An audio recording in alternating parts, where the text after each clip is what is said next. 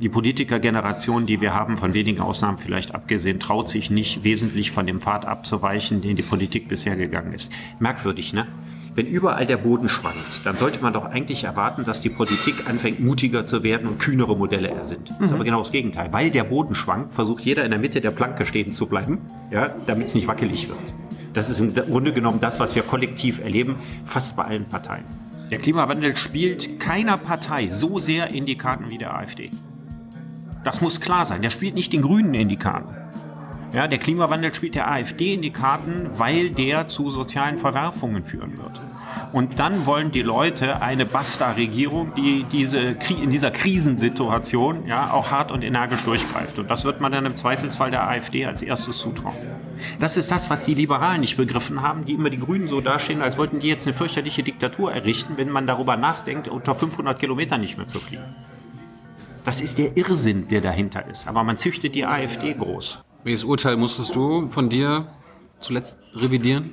Ah, ich war mal geirrt. Ja, ich war mal ein Fan selbstfahrender Autos. Stimmt, ich erinnere mich, hast du mal erzählt. Ja, ich war auch der Überzeugung, dass sie sich relativ schnell durchsetzen würden. Das habe ich völlig revidieren müssen. Also je näher ich mich mit dem Thema beschäftigt habe, umso mehr musste ich plötzlich einsehen, was habe ich da für einen Unsinn erzählt.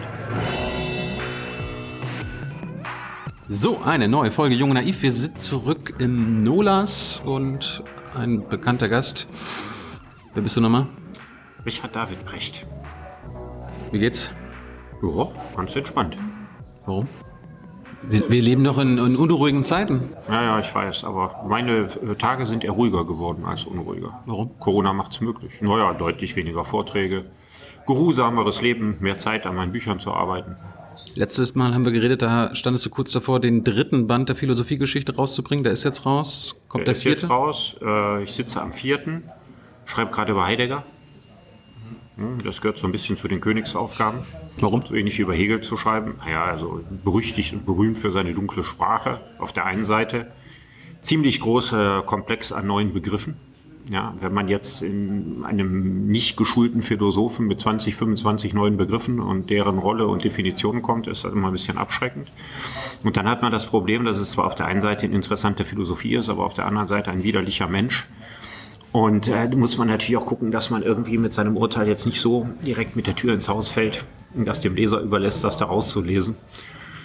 Und das ist schon eine äh, interessante strategische Aufgabe. Hat Heidegger irgendeine Relevanz heute noch? Ich würde sagen, es gibt ein paar Dinge, die heute noch relevant sind, weil zwar in den Hochschulen ist das eher so ein bisschen Altbausanierung im Bereich des Geistes gewesen. Also es gibt relativ wenige Leute, die heute noch an Heidegger anknüpfen und ihn weiterdenken. Aber mir würde einfallen, Dreifuß, Hubert Dreifuß, der US-amerikanische Philosoph, der vor einiger Zeit gestorben ist, aber so in 60er, 70er, 80er Jahren immer wieder, als die KI-Debatte losging, mit Heideggerschen Argumenten gekommen ist und versucht zu erklären, was der Unterschied zwischen künstlicher Intelligenz seines Erachtens und menschlicher Intelligenz ist. Sag's uns. Menschen befinden sich in einer Welt. Künstliche Intelligenz nicht. Das ist sozusagen die Heideggersche Pointe. Also sich in einer Welt befinden heißt, man weiß, dass man sich vorfindet und dass alles, das um einen herum irgendwo da ist und dass das alles, was um einen herum ist, nicht regelbasiert ist. Ja, also Philosophen sagen, es ist kontingent, es ist zufällig, es ist unverfügbar. Man lebt also in einer unverfügbaren Welt, in die man, Heidegger würde sagen, geworfen ist. Und alles, was ich tue, tue ich immer vor dem Horizont einer solchen Welt, in der ich mich befinde. Das ist bei künstlicher Intelligenz nicht so, die lebt in regelbasierten Umgebungen. Ja, deren, deren Welt, in der sie lebt, ist total übersichtlich und die lebt nicht in einer Welt, sondern sie lebt eigentlich so schematisch wie ein reines Geistwesen. Das ist ein wichtiger Unterschied. Hat das was mit Bewusstsein zu tun? Ja, es hat was mit Bewusstsein zu tun, aber jetzt geht es eigentlich um eine spezielle Pointe. Nämlich das Bewusstsein, dass ich weiß, dass ich ein Teil von etwas Größerem bin, was ich nicht gemacht habe, was ich nicht geschaffen habe, was aber auf mich einwirkt. Und was unverfügbar ist. Das also das ist der Punkt, den Dreifuß ins Spiel gebracht hat von Heidegger in der Debatte mit Informatikern. Hm. Hat er noch irgendwelche Bedeutung heute? Heidegger? Hm. Weiß ich nicht. Er wird auf ewig ein Paradebeispiel dafür sein, dass auch sehr intelligente Menschen sehr verführbar von der Macht sein können und den krudesten Ideologien anheimfallen. Liebe Hörer, hier sind Thilo und Tyler. Jung und Naiv gibt es ja nur durch eure Unterstützung. Hier gibt es keine Werbung, höchstens für uns selbst. Aber wie ihr uns unterstützen könnt, Oder sogar Produzenten werdet. erfahrt ihr in der Podcast-Beschreibung. Zum Beispiel per PayPal oder Überweisung. Und jetzt geht's weiter. Jetzt haben wir nicht alle Philosophie studiert oder Ja, also Heidegger, Heidegger war relativ äh, früh ein sehr überzeugter Nazi. Und das ist sehr, sehr breit dokumentiert. Wie kann sowas kommen, dass so eine schlauen Menschen so, einem, so eine Ideologie verfallen? Ja, ich glaube, also wenn man es sehr einfach ausdrückt, das ist ja ein breiter Forschungsgegenstand. Ne? Aber wenn man das ausdrückt, kann man sagen, Heidegger war von Anfang an sehr konservativ. Und ähm, die Philosophie der 20er Jahre wird äh, von jüdischen Denkern dominiert. Ganz stark. Bergson, Husserl, Kassierer. Und das Bedürfnis von Heidegger, eine ganz große Nummer zu sein, bedeutete eigentlich, die jüdischen äh, Philosophen, die vorher da waren, erstmal abzuräumen. Das war schon mal ein ganz starkes Motiv. Und dann diese konservative Seite, die er hatte, das gab es ja häufig, dass so deutschnationale, konservative, äh, die irgendwann aufhörten, an Gott zu glauben, dann später angefangen haben, an Hitler zu glauben. Da gibt es ja einige Beispiele. Karl Schmidt wäre auch ein Beispiel. Oswald Spengler, zwar nicht bei Hitler, aber bei Mussolini. Also die, die äh, Verführbarkeit konservativer Gemüter für einen rechten Totalitarismus. Und das kann man bei Heidegger auch sehen. Also ich würde sagen, diese beiden Quellen. Also der erste ist, ist mehr praktisch und der zweite ist eher theoretisch. Können wir über die Konservativen heute sprechen und ob die verführbar sind? Ich meine, wir Ja, erleben ja auch gerade Die eine. wären vermutlich verführbarer, wenn ähm, rechtsnationale oder rechtsfaschistische Ideologien mehrheitsfähig würden. Die meisten Menschen haben ja auch damals ihr Mäntelchen erst gedreht, als richtig Schwung unter dem Nationalsozialismus war. Also Heidegger ist, glaube ich, 32 äh, zum Nazi geworden, als die Nazis äh, sogar noch stärker waren, als sie 33 waren. Also erst, als sie anfingen, mehrheitsfähig zu werden. Und das kann jederzeit passieren. Also, dass, äh, wenn eine kritische Größe erreicht ist, jetzt bei der AfD oder so, wenn die wirklich in dem Bereich von 30 Prozent oder so liegen würde, dann könnte ich mir auch vorstellen, dass viele Konservative äh, ihr Mäntelchen in diesen Wind hängen. Siehst du die Gefahr? Ich sehe die Gefahr, weil ich glaube, dass die Zeiten, die auf uns zukommen, sehr, sehr, sehr turbulent werden. Viel turbulenter, als viele sich vorstellen. Und wenn man mal überlegt, dass wir ja eigentlich noch so ein bisschen in der Ruhe vor dem Sturm leben und jetzt schon sehen, dass die AfD in manchen Bundesländern deutlich über 20 Prozent hat oder bei, bei Umfragen zwischen 12 und 15 Prozent liegt. Und das, obwohl wir ja jetzt eigentlich gar nicht so erschüttert sind bislang. Und jetzt kommt noch die große Erschütterung durch die Digitalisierung dazu. Jetzt kommen noch die direkten Folgen des Klimawandels, die sozialen, gesellschaftlichen, ökologischen Folgen und so weiter. Dann habe ich schon Sorge um die Zukunft. Macht dir ähm, diese aktuelle Protestkultur in Sachen Querdenken und so weiter Sorgen? Ich meine, Querdenken, da müssen Philosophen sagen, ist doch, ist doch eine gute Also, Sache. Wenn, wenn jemand eine alternative Meinung zu Corona hat, ist das erstmal in Ordnung. Die muss ich ja nicht teilen. Also wir leben in einem freien Land und in einem freien Land darf jeder über Corona denken, was er will. So, und er darf im Zweifelsfall auch eine Demo gehen, muss sich aber an die Spielregeln halten. Wie das jeder andere, der auf eine Demo geht, auch tut.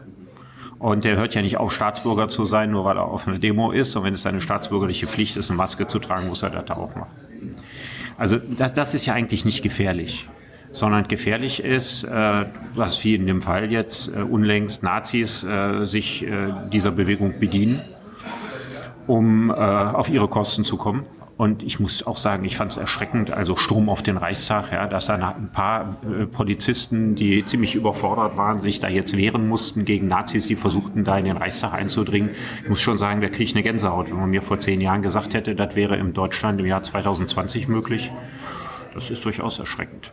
Aber die Bewegung oder diese Bewegungen, das sind ja nicht nur Nazis, Neonazis sind ja Reichsbürger, Verschwörungstheoretiker, Ja, ja. irgendwie Viel braune Esoterik. Q, Anon, Ja, ja, diese Trump-Anhänger. Ja gut, ich, manchmal sage ich mir, die Leute haben ja früher auch jeden Scheiß geglaubt. Also ich weiß nicht, ob das so neu ist, aber die Echokammern ist natürlich ein großer Unterschied. Also früher war das sicherlich auch so, dass es 10 Prozent äh, der Bevölkerung gab, die ziemlich kruden Quatsch geglaubt hat. Auch ganz verschiedenen Quatsch. Also es ist ja nicht so, ich, ich kann mich an frühere Zeiten erinnern, wo es ziemlich viele Leute gab, die auch diese Theorien mit diesen unterirdischen Kellern, die es überall irgendwo gibt, wo Leute versteckt und gefoltert werden und so, war mal sehr verbreitet. Die Frau, die das Attentat auf Lafontaine gemacht hat, die hat das auch, die war aber nicht allein damit. Da gab es also auch breite Communities, die sowas geglaubt haben. Und also, dass man in irgendeine Eso- Esoterik, was war das ein Riesenthema in den 80er und 90er Jahren? Was haben die Leute da nicht für merkwürdige Dinge alle geglaubt? Also, ja, das war ein größeres Thema sogar noch als heute. Nur, die hatten keine äh, Echokammern im Netz, ne? Das Internet ist ein Brandbeschleuniger für gute Dinge, aber eben auch für den heillosesten Quatsch. Und durch die permanente Selbstbestätigung, die man da erhält, verstärken sich diese Bewegungen. Das ist so lange nicht gefährlich, solange es sich dabei um Minderheiten handelt. Und es sind noch kleine Minderheiten. Aber wenn die Konfusion über, in der Lebenswirklichkeit durch die gesellschaftlichen Umbrüche stärker wird, dann kann, können daraus natürlich auch sehr viel mehr werden. Aber warum sind die Menschen dafür so, so empfänglich? Ich meine, früher, früher, wenn irgendwie eine Natur, Naturkatastrophe war, dann hat man gedacht, okay, das ist die Bestrafung Gottes. Ja. Und Das war ja auch Quatsch. ja, genau. Das muss man mal sagen. Also es verlagert sich ja nur der Quatsch. Der Unterschied ist doch nur, früher haben die Leute einen von der Kirche verordneten Quatsch geglaubt. Ja. Damit äh, will ich nicht das Christentum erledigen, aber möchte ich sowas erledigen, den Leuten einzutrichtern, dass Onan seinen Samen in die Wüste gesprengt hat und dass äh, Onanie irgendwie eine Sünde ist und dass Adam und Eva die ersten Menschen waren und was, also dieses ganze Zeug, was ganz lange für bare Münze genommen wurde. Ist ja genauso abwegig wie das, was die Esoteriker hier auf der Demo glauben. Der Unterschied ist, heute sind die Leute, weil die Bindungskraft der Kirchen zurückgegangen ist, Heimwerker des Glaubens geworden. Ja, also jeder bastelt sich sein eigenes metaphysisches Universum zusammen. Das ist der Unterschied zu früher. Also quasi die Leute, die die Kirche verliert, diese Leute äh, finden sich in allen erdenklichen Glaubensgemeinschaften wieder. Offenbar ist das Bedürfnis vieler Menschen, irgendwas Absolutes zu glauben oder Teile eines großen Geheimnisses zu sein ja, oder auserwählt zu sein, etwas zu wissen, wofür die anderen zu doof sind. Das scheint eine sehr, sehr äh, konstante Haltung in der Mensch menschlichen Geschichte zu sein. Was kann man dagegen machen? Was kann als Gesellschaft, was kann die Politik Ich vermute relativ wenig. Also es ist ja bekannt, dass man, wenn man äh, das Gespräch mit religiös überzeugten Leuten sucht, man meistens nicht weiterkommt. Also es passiert relativ selten, dass jemand, der auf eine Weise wie auch immer religiös fanatisiert ist, durch gute Argumente davon abrückt. Jedenfalls nie ab einem bestimmten Alter. Da kann man, glaube ich, nicht viel tun, aber man muss dafür sorgen, dass die Gesellschaft so stabil bleibt und dass sie nicht in solche Tohuwabohu gerät, wie es theoretisch möglich ist, dass äh, sich der Nährboden für diese Menschen und der Resonanzboden auf das, was sie tun, nicht noch verstärkt. Ich meine, die Pegida-Demonstrationen vor fünf, sechs Jahren haben ja dazu geführt, dass es auch einen, quasi einen Rechtsruck äh, in der Politik gab. Ähm, die Gesetze in Sachen Flüchtlinge wurden verschärft, ähm, Asylrecht wurde verschärft. Glaubst du, dass das jetzt auch auf Nährboden trifft in der Politik? Naja, das Interessante ist ja, dass die äh, sogenannten Corona-Leugner eine so heterogene Gruppe sind, der, der die alle völlig unterschiedliche Vorstellungen haben. Anders als bei Pegida, ja, wo, wo diese Ausländer-Raus-Maxime ja ziemlich eindeutig war. Hier verstreut sich das ja in alle Himmelsrichtungen. Aber die, die sind sich einig, Merkel ist die Böse und wir haben eine Merkel-Diktatur und Ja, aber Spahn wenn und es nicht. Merkel wäre, und, sondern wie gesagt irgendjemand anders wäre, also wenn es Laschet wäre oder Söder wäre, dann stünde der im Fadenkreuz. Nee, ich glaube nicht, dass die Politik darauf reagiert und ist auch gut so. Wie bist du denn mit der Politik allgemein aktuell zufrieden? Aber was ist denn das für eine Frage? Ja, wir stehen ein Jahr Die vor- Politik allgemein. Also jetzt müsste ich Fangen wir mit der 100 Bundes- verschiedene fangen Themenfelder Fangen wir mit der an. Bundesregierung an. Wir haben ein, Jahr vor der Bundestagswahl. Ja, Was erwartest du? wa- was für ein Ergebnis ich erwarte. Nee, was für eine Art Wahlkampf erwartest du? Links gegen rechts? Oder Ich nicht, nee. Warum nicht? Ich, ich, ich habe also ich hab eigentlich eher das Gefühl, dass keiner Lust auf Wahlkampf hat. Das ist so mein jetziges Gefühl. Es ist ja auch teilweise auch eine Folge der großen Koalition. Ne? Die SPD muss links spielen, was sie nicht ist. Die CDU muss so tun, als wenn sie sich rechts von der SPD abgrenzt, was also vielen CDU-Leuten auch schwer fällt. Also die, auf dieses Theater, glaube ich, haben Politiker auch viel weniger Lust noch als in früheren Zeiten, weil es auch immer unglaubwürdiger wird. Deswegen sehe ich überhaupt gar keinen Rechts-Links-Wahlkampf. Fangen wir mit der SPD an. Die Kanzlerkandidat Olaf Scholz. Ist das der Richtige? Es geht um meine Meinung oder geht Ja, es darum, was ich meine, was strategisch für die SPD sinnvoll ist? Beides. Also, wenn ich mir jetzt angucke, Olaf Scholz tritt ja im Augenblick in Erscheinung äh, als derjenige, der mit der Schöpfung von sehr, sehr, sehr, sehr viel Geld äh, die Corona-Krise befrieden möchte und die alten Verhältnisse wiederherstellen. Jene alten Verhältnisse, von denen wir vor einem Jahr gesagt haben, so kann das nicht weitergehen. Aus ökologischen Gründen, so werden wir niemals äh, die Klimaziele von Paris, die äh, Merkel unterschrieben hat, erreichen. Wir brauchen einen viel strukturelleren Umbau und so weiter. Also alles das, äh, wofür Olaf Scholz steht, ist für mich das Gegenteil von Realpolitik. Es ist immer noch ein Teil der alten Blase, dass es alles so weitergeht wie bisher. Und damit strahlt er für diejenigen, die nicht verstanden haben, auf welche Zeiten wir zugehen, Konstanz und Sicherheit aus. Und mir macht so jemand Angst, weil ich denke, da fahren wir auf einen Eisberg zu und der sieht den einfach nicht. Der sagt einfach, es ist alles super und bestens an Bord. Deswegen brauche ich nicht lange darüber zu diskutieren. Ich könnte auch an vielen Einzelheiten klar machen, äh, also zum Beispiel die Einführung der Börsensteuer, die von Olaf Scholz begünstigt wird, seit die Franzosen das machen äh, zu sagen, äh, wir führen zwar eine Finanztransaktionssteuer aus, aber nur für diejenigen, die ganz ordentlich Aktien erwerben. Ja, wir lassen das gesamte große Spekulantentum an den Börsen, wo Milliarden nach Billionen verschoben werden, das lassen wir komplett unbesteuert. Ne, der Hedgefonds wird nicht besteuert, aber der kleine Mann, der so ein bisschen mit Aktien fürs Alter forscht, das ist ein Sozialdemokrat. Und ich finde, das ist typisch für Olaf Scholz. Ja, das ist so die Sozialdemokratie, die tut nichts, die will nur spielen.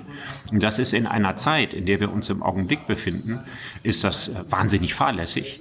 Und ich das, das Gespenstische ist, dass ein Mensch, der wirklich fahrlässig den Weg von gestern weiter verfolgt, aufgebaut wird ja, als der Mann für Konstanz, Sicherheit und so weiter.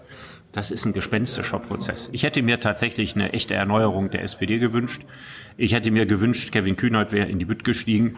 Aber er hat wahrscheinlich äh, sich überlegt, dass der Zeitpunkt nicht günstig war und wird das dann bei nächster Gelegenheit machen. Warum stellt die SPD Olaf Scholz auf? Weil er aus den Gründen, die ich gerade genannt habe, bei der Bevölkerung im Augenblick der beliebteste Sozialdemokrat ist. Punkt.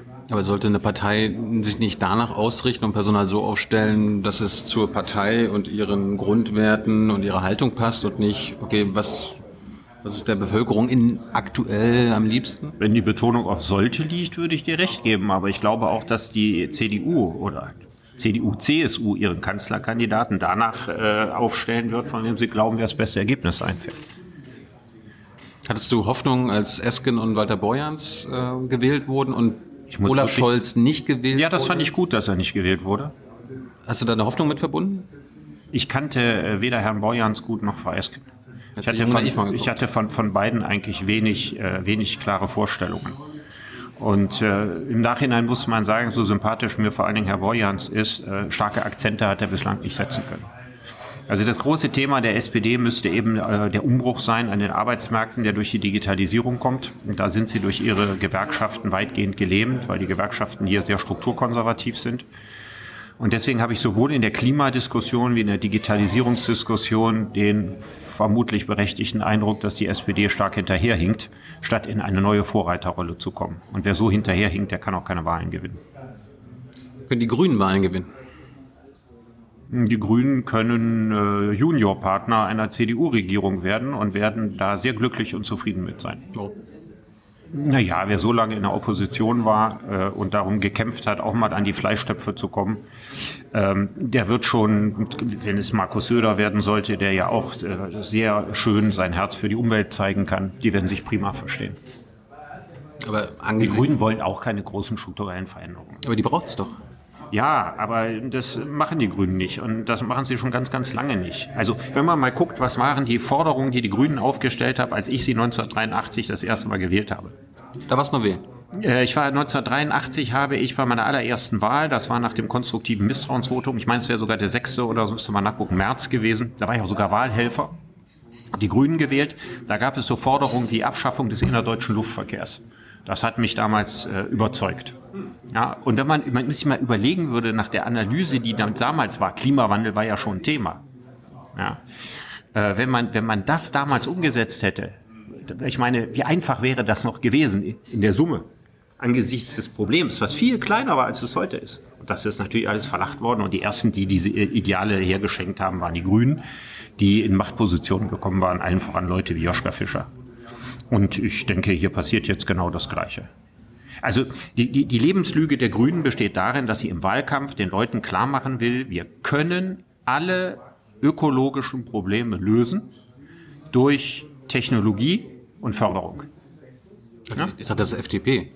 Nein, nein, nein, das sind die Grünen. Die, die, das ist doch klar. Also wenn wir das können wir durch, durch Windenergie und so weiter, ne, und durch Sonnenenergie und dann brauchen wir keine fossilen Energieträger. Das müssen wir schnell genug machen und da machen wir ein bisschen äh, CO2-Steuer und dann überlegen wir Elektromobilität und so. Und mit diesen Dingen werden wir das schon in den Griff kriegen. Das heißt, auf den, ich hab, also hast du irgendwas in letzter Zeit gehört, dass ein führender Grüner gesagt hat, also auf ein paar Dinge, die uns lieb geworden sind, ja, die aber durchaus verzichtbar sind, müssen wir in Zukunft mal verzichten? Ich nicht. Das Wort Verzicht gibt es nicht. Die hatten mal vor langer Zeit, ging es mal darum, dass das Benzin 5 Mark kosten sollte. Da haben sie gleich 3, 4 Prozent bei der Wahl verloren. Die wissen ganz genau, wenn man irgendwie sagt, auf irgendwas verzichten, dann wird man nicht gewählt. Ja, und wenn sie einmal in der Regierung sind, dann brauchen sie das auch nicht machen. Werden sie das machen, womit sie weiterhin beliebt sind, damit sie wiedergewählt werden. Das ist halt eine normale Partei. Aber sind nicht gerade vielleicht ähm, spontan unbeliebte Maßnahmen, die zum Beispiel zur, zur Rettung des Klimas notwendig sind, radikale Maßnahmen, jetzt nicht das, was richtig wäre? Ja, sie sind vor allem mehrheitsfähig. Der Witz ist ja, also mein Beispiel ist ja immer das Rauchverbot. Da kann man doch einen perfekten Wahlkampf machen, wenn das mehrheitsfähig ist. Ja, das ist mehrheitsfähig, wenn man es gut erklärt. Man weiß natürlich, der politische Gegner wird das ausnutzen. Ich meine, muss ich mal überlegen, ich war in der Sendung Maischberger und da hatte ich drei Beispiele genannt. Nicht fliegen unter 500 Kilometern, äh, keine, keine Kreuzfahrten mehr und äh, nicht mehr mit SUVs in Innenstädten rumfahren. Da sagt Frau Maischberger zu mir, meine Vorschläge werden radikal. Da frage ich mich, in welcher Le Welt leben wir eigentlich? Hat sie sich noch nie mit dem Klimawandel beschäftigt? Weiß sie nicht, was die Wissenschaftler in Paris da vereinbart haben? Was die Staatsmänner da unterschrieben haben in Paris? Ich meine, das sind doch keine radikalen Maßnahmen. Radikal ist, was Nico Pech, der war sicher auch schon mal hier vorschlägt. Ja? Also, dass man nur einen bestimmten äh, CO2-Abdruck Fußabdruck überhaupt hinterlassen darf. Das wäre sozusagen radikal. Aber ich meine, wir reden doch hier über Albernheiten. Vor 20 Jahren gab es keine SUVs, gab es keine Billigkreuzfahrten. Ja, und die allerwenigsten Leute sind innerdeutsch geflogen. Also da wird doch wird ja jetzt kein Grundrecht eingeschränkt oder die Menschenrechte abgeschafft oder so. Wir reden doch über totale Kinkerlitzchen. Warum ist das nicht möglich? Ich meine, wir haben doch jetzt äh, anhand der Corona-Pandemie gesehen, dass es möglich ist mit radikalen Maßnahmen. Richtig. Daraus die, hätten die Grünen lernen müssen. Das tun sie nicht. Nee, das tun sie nicht. Und deswegen werden sie im Augenblick äh, zu meiner großen Freude abgestraft, dass sie in den Meinungsumfragen von weit über 20 Prozent jetzt auf so 15 Prozent runtergesackt sind. Das, es freut, gibt, das freut dich. Naja, es gibt ja keinen Grund mehr, die Grünen zu wählen, wenn sie den Ernst der Lage nicht begreifen. Dafür sind sie eigentlich da. Das ist eigentlich ihre historische Rolle. Wen soll man dann sonst wählen? Gibt es eine Partei? Eigentlich müssten sich die Grünen spalten. Also die, die die Sache ernst nehmen und die, die, die sie nicht so ernst nehmen. Das wäre eigentlich das Beste, was passieren könnte. Abgesehen davon, wenn die Drohung im Raum stehen würde, dann würden die Grünen sich sofort bewegen. Also wenn sie Angst haben müssten, die Hälfte ihrer Wähler an eine echte ökologische Partei zu verlieren, würden sich die Grünen über Nacht verwandeln. Das war so, als die Linkspartei plötzlich stark wurde. Ne? Als Lafontaine und Gysi die Linkspartei geschmiedet haben. Auf einmal ging ein Ruck durch die SPD. Du? Ja, nicht für lange. Aber so für ein Jahr lang, ja. die wollten die Harzgesetze rückgängig machen. Das wäre ihnen vorher nie eingefallen. Das haben sie auf den Druck der Linkspartei hingemacht. Plötzlich gab es Gewerkschafter, die die Linkspartei wählen. Aber was kann, man, was kann man denn machen, damit CDU, SPD, die Grünen, die ja in den meisten Bundesländern und im Bund an der Macht sind, halt nicht erpressbar sind durch ja. Industrieinteressen. Genau, das ist ja das Problem. Ne? Also die, die Dinge, die, äh, also was, wenn wir auf der hier sagen Verzicht, dann bedeutet das Verzicht auf Geschäftsmodelle. Und dann bedeutet das Geschicht, äh, äh, negative Zahlen, schlechte Zahlen oder Einbußen für bestimmte Unternehmen, zum Beispiel unsere Werften, die ja sehr von dem Kreuzfahrtsboom profitiert haben. So, und dann entstehen Arbeitslose, damit möchte kein Politiker konfrontiert sein, dass er dann daran schuld ist. Das wird ihm auch aufs Brot geschmiert und deswegen darf sich nichts verändern. Also in diesem Land sind Arbeitslose nach wie vor für einen Politiker eine viel größere Bedrohung als der Klimawandel. Für meinen Sohn ist der Klimawandel eine viel, viel größere Bedrohung als Arbeitslose im Jahr 2020, 2022 oder 2026. Na gut, dass seinen Sohn nicht wählen darf. Ja, er darf in einem Jahr wählen. Ja, aber du verstehst. Ja, natürlich. Natürlich. Also äh, diejenigen, die am stärksten betroffen sind, sind die, die, die am jüngsten sind. Und es ist tatsächlich so, dass man für Realpolitik hält, wenn man einem Kurs, der früher mal eingeschlagen ist, möglichst keine Abstriche macht. Aber tatsächliche Realpolitik müsste real, realistische Einschätzung sein. Was sind die größten Probleme, die wir im Augenblick auf diesem Planeten haben? Ja? Und, und von da aus zu gucken und zu sortieren, was müsste man machen oder verändern. Aber es ist durchaus möglich, dass Systeme, die eine solche Komplexität haben, wie unsere Gesellschaften im Westen, dass sie nicht reformierbar sind. Also was dann passiert, ist, dass es tatsächlich die radikalen Folgen des Klimawandels eintreten. Und so wie ich die deutsche Geschichte kenne, ist das die Stunde der AfD. Also keine Partei würde so sehr vom Klimawandel profitieren wie die AfD, weil dann braucht man eine diktatorische Partei. Also ich rede jetzt nicht von jetzt. Ich rede, wenn wir nichts tun. Ich rede davon, wie die Welt in 20, 30, 40 Jahren, die mein Sohn ja miterleben wird, aussehen wird, wenn die gesamten Folgen des Klimawandels sind. Das natürlich Migrationswellen. Das Migrationsthema wird viel, viel größer, als es 2015 und danach war. Man wird ein Limes bauen müssen um Europa. Ja, man wird, hat man sinngemäß schon gemacht, wird man aber mit Trumpschen Mitteln quasi machen. Man wird, wie Beatrix von Storch mal angedacht hat, davon auch schießen müssen von diesen Mauern, weil sonst werden die irgendwann nicht mehr ernst genommen, ja, bei der großen Zahl an Menschen, die kommen wird. Ja, welche Partei würde denn sowas machen? Da steht die AfD dafür und die würde sozusagen Ordnung schaffen, die würde die Menschen zwangsrekrutieren, Deiche bauen, wenn der, wenn der Meeresspiegel steigt und so weiter. Also das wäre dann, die würden dann das machen, ja, was die liberalen Clowns in den Medien ja, glauben, dass ich gerne machen würde oder was von den Grünen zu erwarten ist. Von mir ist das nicht zu erwarten und von den Grünen ist das nicht zu erwarten. Aber die, die, die das dann irgendwann machen werden, in 30, 40 Jahren, werden dann im Zweifelsfall, wenn es gut ist, Rechtspopulisten und wenn es schlecht läuft, Rechtsfaschisten sein. Ich erinnere mich so ein bisschen an Andreas Kepper, der ist ja Faschismusforscher und Höcke-Kenner. Und der hat ja auch darüber geschrieben, dass Höcke ja auch den Klimawandel leugnet, aber das ist eine strategische Entscheidung quasi von den Rechts- und Rechtextremen, weil sie natürlich den Umsturz herbeiführen wollen. Und mhm. dadurch, äh, und sie haben natürlich ein Interesse daran, dass der Klimawandel kommt. Der Klimawandel spielt keiner Partei so sehr in die Karten wie der AfD. Das muss klar sein. Der spielt nicht den Grünen in die Karten. Ja, der Klimawandel spielt der AfD in die Karten, weil der zu sozialen Verwerfungen führen wird. Und dann wollen die Leute eine Basta-Regierung, die diese, in dieser Krisensituation ja, auch hart und energisch durchgreift. Und das wird man dann im Zweifelsfall der AfD als erstes zutrauen. Das ist das, was die Liberalen nicht begriffen haben, die immer die Grünen so dastehen, als wollten die jetzt eine fürchterliche Diktatur errichten, wenn man darüber nachdenkt, unter 500 Kilometern nicht mehr zu fliegen. Das ist der Irrsinn, der dahinter ist. Aber man züchtet die AfD groß. Oder man paktiert, man paktiert teilweise mit denen. Wie hast du Thüringen empfunden im, im Februar als CDU und FDP? Ja, als, nee, als CDU und AfD, in ja, FDP zumindest. Ja, ein völlig groteskes Spielchen, was da abgelaufen ist. Also ich, ich, ich würde es insgesamt nicht überbewerten, weil da, da haben Leute in ihrer Blase einfach aus Schadenfreude, um dem Rammelode einen reinzuwürgen und so weiter, sich aufgeführt, ja, wie die Schuljungen die wollten eben einen Streich spielen. Das war ja eigentlich ursprünglich sozusagen der Gedanke. Ne? Und da wurden äh, Leute, die nicht dieselben Überzeugungen machen, also die FDP und die AfD und so weiter, plötzlich zu Bündnisgenossen. Ich würde das insgesamt nicht überbewerten, aber es zeigt, wie leichtfertig manche Leute mit diesem Thema umgehen.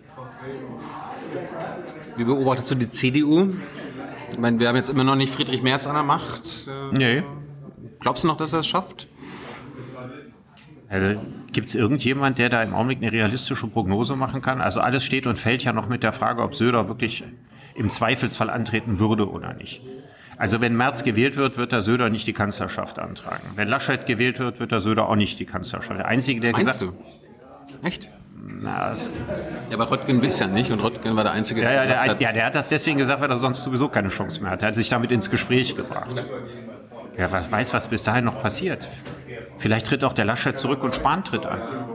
Ich halte das noch für eine Menge Überraschungen für denkbar. Ich glaube, der ist überhaupt noch nicht entschieden. Wer sollte es denn werden? Also wenn du dir einen wünschen könntest an der Spitze der CDU. Tja, was soll man sagen? Also Laschet ist sicherlich von den äh, Bewerbern, die da antreten, der netteste Mensch. Das ist aber auch sein größtes Manko. Spahn ist, äh, was er jetzt auch bewiesen hat, ein sehr pragmatischer, kühler Kopf, ähm, dem ich zutraue, ähm, dass er mit ziemlich ruhiger Hand das Land regiert. Er ist nur in der Frage des Klimawandels bisher eher als jemand hervorgetreten, der in ernster Lage nicht verstanden hat, aber das kann sich ändern. Hm.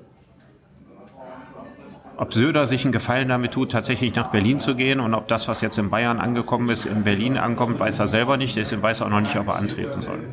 Also wenn es nicht Röttgen wird und wenn es nicht März wird, wäre mir das eigentlich bei den anderen dreien egal. Könnte noch eine Frau kommen, die den Laden übernimmt. Welche viele die heißen? Weiß ich nicht. Ich glaube, es war der größte Fehler von AKK, so ähm, die Entscheidung vor der Corona-Pandemie nee, getroffen nee, nee. zu haben. Meinst ich glaube, die hatte keine Lust mehr. Also die ist so übel durch den Wolf gedreht worden, auch von ihren eigenen Leuten. Es gibt da eine Schmerzgrenze. Also ich glaube, dass ihr Ehrgeiz nicht ausgereicht äh, hat, um diese Durststrecke durchzuhalten. Das spricht ja auch für sie. Womit kann die CDU in den Wahlkampf ziehen? Ich meine, wenn, wenn die SPD schon das, was du gerade gesagt hast, einfach nur ja, die, weiter die, die so. SPD macht es ja leicht. Also die SPD bietet sich der CDU wieder als Koalitionspartner an. Mit Olaf Scholz steht dafür. Der steht nicht für ein Bündnis äh, mit den Grünen, schon gar nicht für ein Bündnis mit der Linkspartei. Das wird er niemals machen. Also Linkspartei und Scholz geht gar nicht.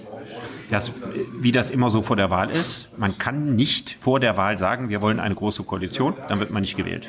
Also muss man sagen, ja, wir denken über Alternativen nach und alles Mögliche und so weiter, aber eigentlich will die SPD die große Koalition mehrheitlich, glaube ich, inzwischen fortsetzen. Dann kommt Kevin Kühnert in den Bundestag und dann muss er quasi auch in die große Koalition, die er sonst bekämpft hat. Fällt mir jetzt gerade noch ein. Ja, ich kann das nicht genau einschätzen, was er dann in der Situation machen wird. Aber man kann ja wieder sagen, es geht halt nicht anders. Ja, aber glaubst du nicht, dass die Union dann lieber mal wechselt, den Partner, und zu den Grünen geht? Ja, die Union wird äh, die Grünen wollen. Und die Grünen wollen die Union. Also, du hast mich ja gerade nach der SPD gefragt. Die SPD will die Große Koalition fortsetzen und sonst gar nichts. Und es ist tatsächlich so, äh, die CDU möchte am liebsten mit den Grünen regieren. Und die Grünen möchten am liebsten mit der CDU regieren. Das darf man vor der Wahl nicht sagen, weil man dann einige grüne Wähler äh, verprellt. Aber ich gehe nach wie vor davon aus, und das war auch schon vor einem Jahr so, dass die nächste Regierung schwarz-grün wird. Wen müsste man denn wählen, wenn man sagt, ich möchte nicht, dass die Union mehr in der Regierung ist? Ich glaube, es geht nicht. Die Linken.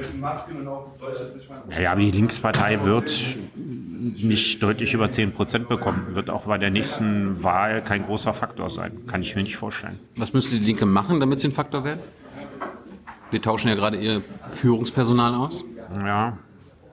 Also im Grunde genommen ist, ist die Linke in Deutschland ja in einer gewissen Klischeefalle.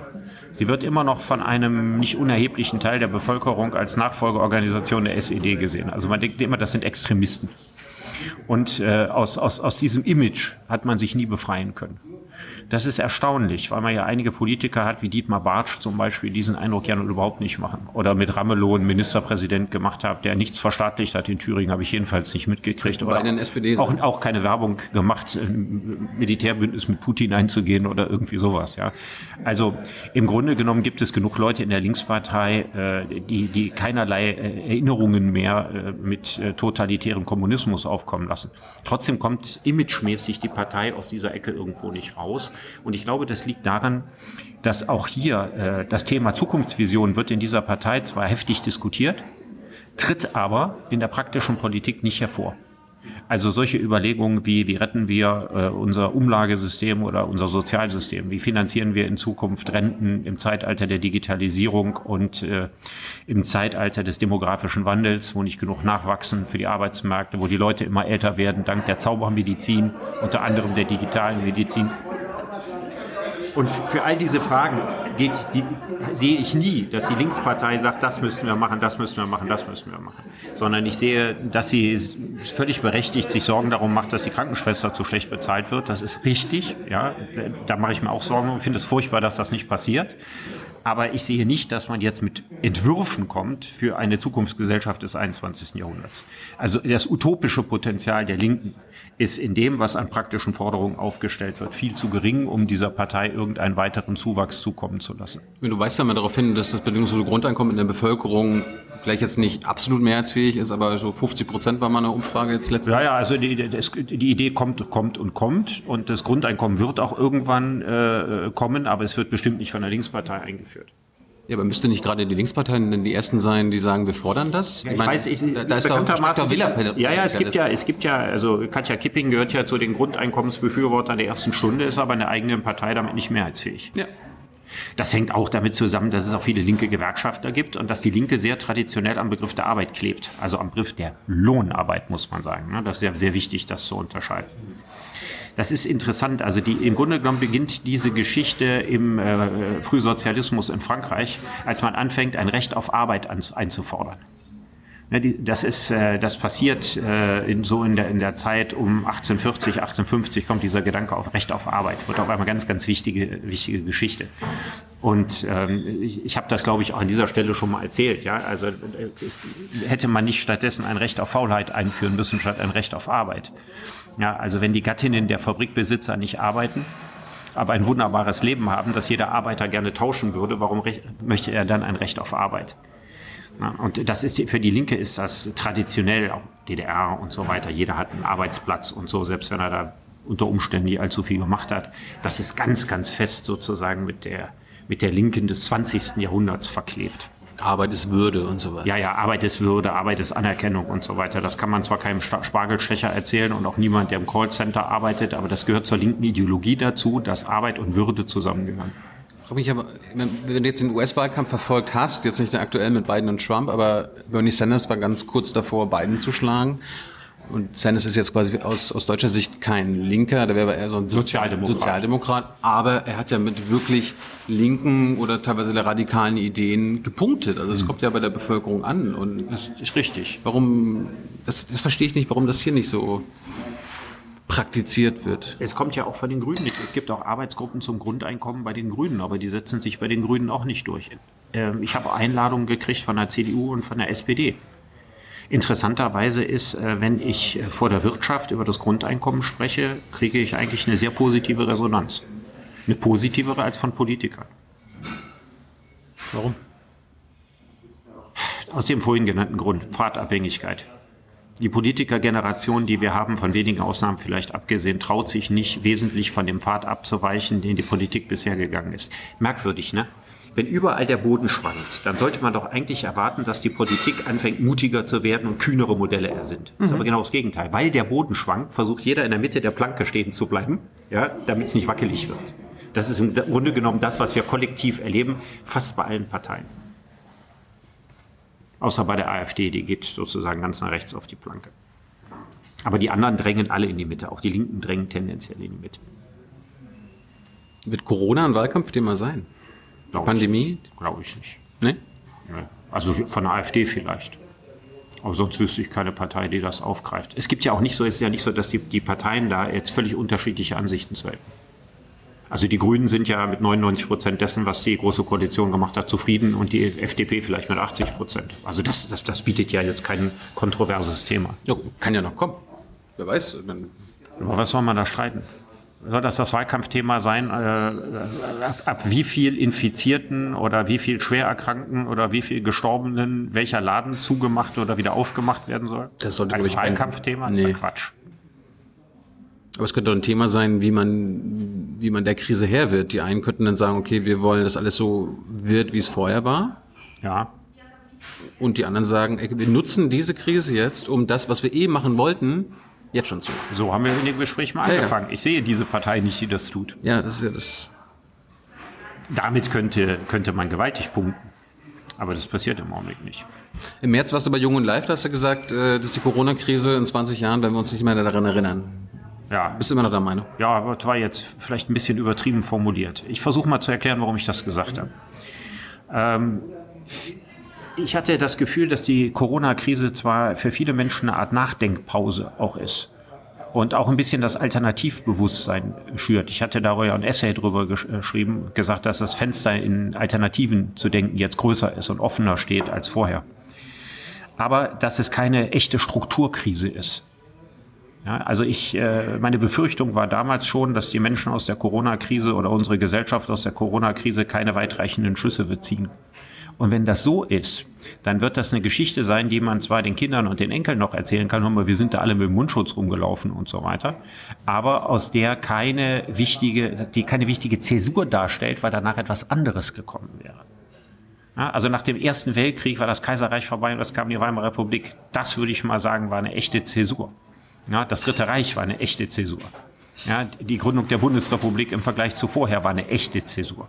68 war eine echte Zäsur.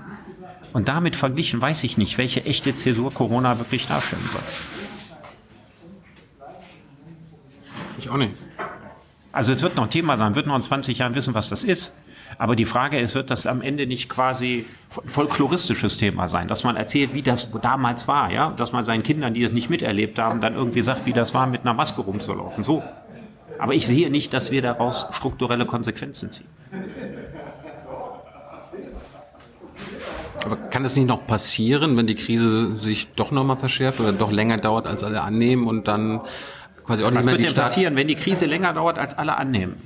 Werden wir immer abgebrühter werden? Das wird passieren. Abgebrühter? Ja, man kann ja, man kann ja aus äh, volkswirtschaftlichen Gründen äh, die Maßnahmen vom ersten Mal schon jetzt nicht wiederholen. Hat Jens Spahn übrigens vor dem Tag zugegeben. Ich habe mir ja noch eine riesen Negativaufregung eingehandelt, als ich gesagt habe, gibt doch ein paar Sachen, wo man übertrieben hat. Na, damit meinte ich, dass man die Läden alle dicht gemacht hat, zum Beispiel, oder die Stadtparks geschlossen. Ja, botanischen Garten zugemacht. So, es man muss ja keinen Fahrradladen zumachen wegen Corona. Das war jetzt nicht im Sinne von, äh, ich rechne jetzt mal mit der Regierung ab, sondern mir ist doch klar, dass jemand, der in so einer Situation ist, überfordert ist und nicht alles richtig macht. Und bei ein paar Sachen hat man übertrieben. Das gleiche hat Jens Spahn, glaube ich, gestern oder vorgestern also auch gesagt. Ja, beim nächsten Lockdown wird alles ein bisschen anders. So, aber wenn man noch einen machen müsste und noch einen machen müsste, die würden immer schwächer, diese Lockdowns. Weil man sich volkswirtschaftlich einfach nicht leisten kann, diese großen Lockdowns zu machen. Und wenn sich das wirklich lange hinzieht, dann werden wir irgendwann wie Schweden sein. Dann wird man irgendwann sagen, ja, da muss man mit leben. Die haben die höchste Sterberate von allen. Ja, äh, aus Gründen, wo mir noch kein Virologe äh, hat erklären können, wieso. Also in Schweden sind zwei Sachen faszinierend. Ja, im, Im bösen Sinne, diese wahnsinnig hohe Sterberate. Im positiven Sinne, obwohl es da sehr, sehr lockere bis zum Teil gar keine Corona-Regeln in der Öffentlichkeit gibt, welche, aber die sind wirklich sehr, sehr gering, geht die infizierten Zahl nicht exponentiell immer weiter nach oben, was die logische Folge wäre, weil jeder ja jeden ansteckt. Passiert aber nicht. Ja. Bei, für beide Zahlen kenne ich keine Erklärung. Also weder für die im Vergleich zur Sorglosigkeit geringe Infektionszahl, noch für diese gigantisch hohe Todeszahl. Ich weiß auch niemanden, der das wirklich weiß. Vielleicht kann uns jemand in den Kommentaren helfen. Ja, man sagt dann immer, das war in den Altersheimen und da hat man die Leute sterben lassen und so. Ist der Schwede so? Lässt der seine Alten so sterben? War das wirklich Äh, so? die Pflegesituation in Schweden soll noch schlimmer sein als in Deutschland. Das soll wirklich ein Faktor sein, ja. Da sind die meisten gestorben, ja. Aber ist das eine Erklärung für diesen so gigantischen Prozentsatz? Also im Vergleich zur Todeszahl relativ wenig Infizierte. Ist ja jeder, ich weiß nicht, wie viele Schwede, der Corona gekriegt hat, ist daran gestorben. Aber, nicht, aber beileibe nicht so viele, wie zu erwarten waren, haben Corona gekriegt. Liegt vielleicht an den Grenzschließungen, weil keiner reinkommt oder rauskommt. Also, wenn ich das richtig verstanden habe, dass wenn ich das Virus habe, ich wahnsinnig ansteckend bin, zumindest für ein paar Tage, und es gibt keine Masken und kein gar nichts, dann müsste ich jeden Tag drei, vier, fünf, sechs andere Leute infizieren und es müsste genau das eintreten, dass das durch die Decke geht, die Zahl. Ist aber in Schweden nicht passiert. Ich glaube, dass wir viele Dinge über das Virus immer noch nicht so genau wissen. Hast du ein bisschen was über die Naturwissenschaften gelernt die letzten Monate? Hast du sie vielleicht mehr schätzen gelernt? Du bist ja kein Naturwissenschaftler. Oh, ich habe die. Naturwissenschaften immer sehr geschätzt. Also Ja. Biologie ist meine große Leidenschaft. Nein, nein, also ich habe äh, immer großen Respekt vor den Naturwissenschaften und ich wünsche mir, dass die Politiker die äh, Klimawissenschaftler so ernst nehmen würden wie die Virologen. Dann würden wir in einer besseren Gesellschaft leben.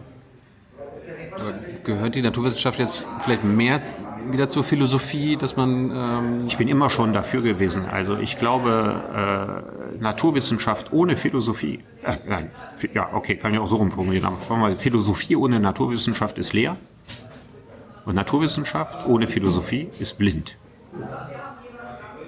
Ja,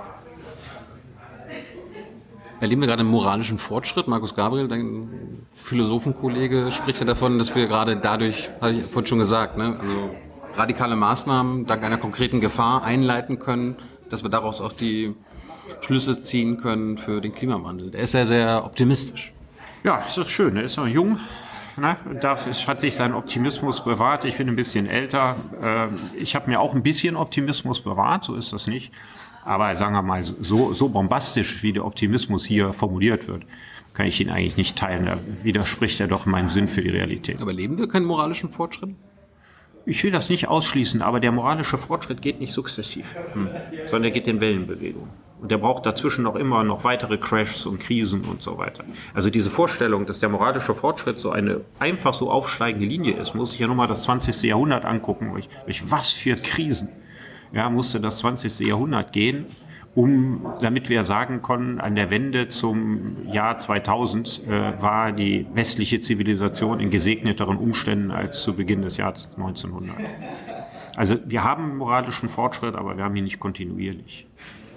Wir hatten ja neben Amerika ja auch diese Black Lives Matter Bewegung hier in Deutschland. März, April war es ja hier auch ganz, äh, ganz groß und das Thema Rassismus in Deutschland ist Thema. Gibt es da einen moralischen Fortschritt in, in der Gesellschaft? Ja, also das gehört ja schon zu den Klassikern meiner Argumentation, dass wir da einen enormen Fortschritt haben. Äh, Das kann man jungen Leuten immer schlecht erklären, also ich meine jetzt sehr jungen Leuten. Aber ich, mein Beispiel ist immer, wenn man in den 50er Jahren mit einem schwarzen Schwiegersohn nach Hause gekommen wäre. Hm, So ganz normale Familie in den 50er Jahren. Wie hoch wäre die Anzahl der Schwiegereltern, vor allem Schwiegerväter gewesen, die entsetzt gewesen wären? Also mit Sicherheit weit über 90 Prozent. Da könnte man die Haushalte aufzählen können, ja, die gesagt haben, oh, ist doch super, ne? Also spannende Wahl, so, ne, herzlich willkommen. Das ist fast überhaupt nicht gegeben. Also von ganz, ganz wenigen Leuten abgesehen. Und heute liegt die Chance vielleicht bei 50-50. Das ist noch lange nicht, wo wir hinwollen, aber das ist im Vergleich, wo wir herkommen, ist das ein gigantischer Fortschritt. Also der Rassismus nimmt sehr stark ab, aber die Radikalisierung und das Selbstbewusstsein derjenigen, die diesen Rassismus in sich tragen, das nimmt zu. Auch bei denen, die Opfer von Rassismus werden. Ich meine, es wird jetzt dank der Technologie auch immer leichter, das öffentlich zu machen, zu zeigen, wie man zum Beispiel Opfer von Rassismus wird, äh, Racial Profiling bei der Polizei. Ich habe übrigens gerade nicht von Amerika geredet. Nee, nee, dazu ich sagen. Ich habe von Deutschland Ja, geredet. ja, ja. Warum, warum werden sich unsere Institutionen dagegen? Ähm, also jetzt zum Beispiel beim Innenministerium wird ja sogar eine interne Racial Profiling Studie abgelehnt, weil mit der Begründung darf es nicht geben, also gibt es das ja nicht. Ja, habe ich mich nie mit beschäftigt. Kann ich hier nichts zu sagen.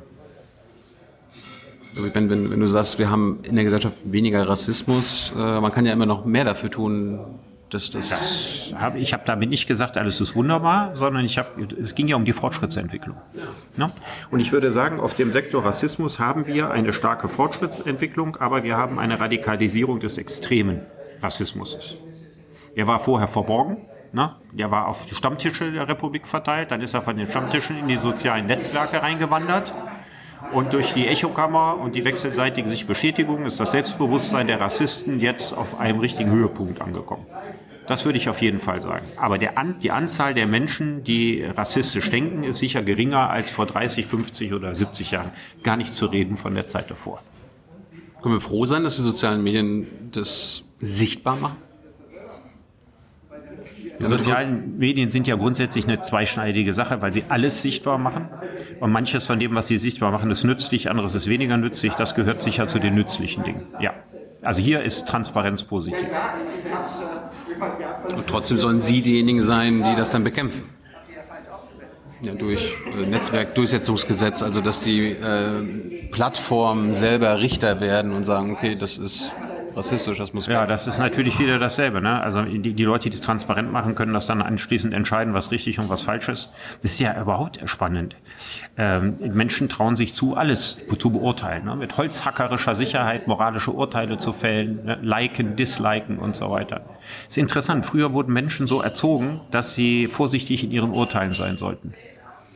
Das hatte sein Gutes und sein Schlechtes.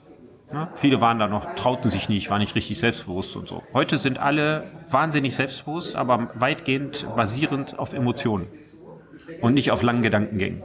Also wir sind quasi von dem einen Extrem, dass die Leute sich nicht so richtig getraut haben, ihre Meinung zu sagen, zu dem anderen Extrem, dass man zu allem radikale Meinungen entwickelt, übergelaufen. Welches Urteil musstest du von dir zuletzt revidieren? Ah, ich war- mal geirrt? Ja, ich war mal ein Fan selbstfahrender Autos.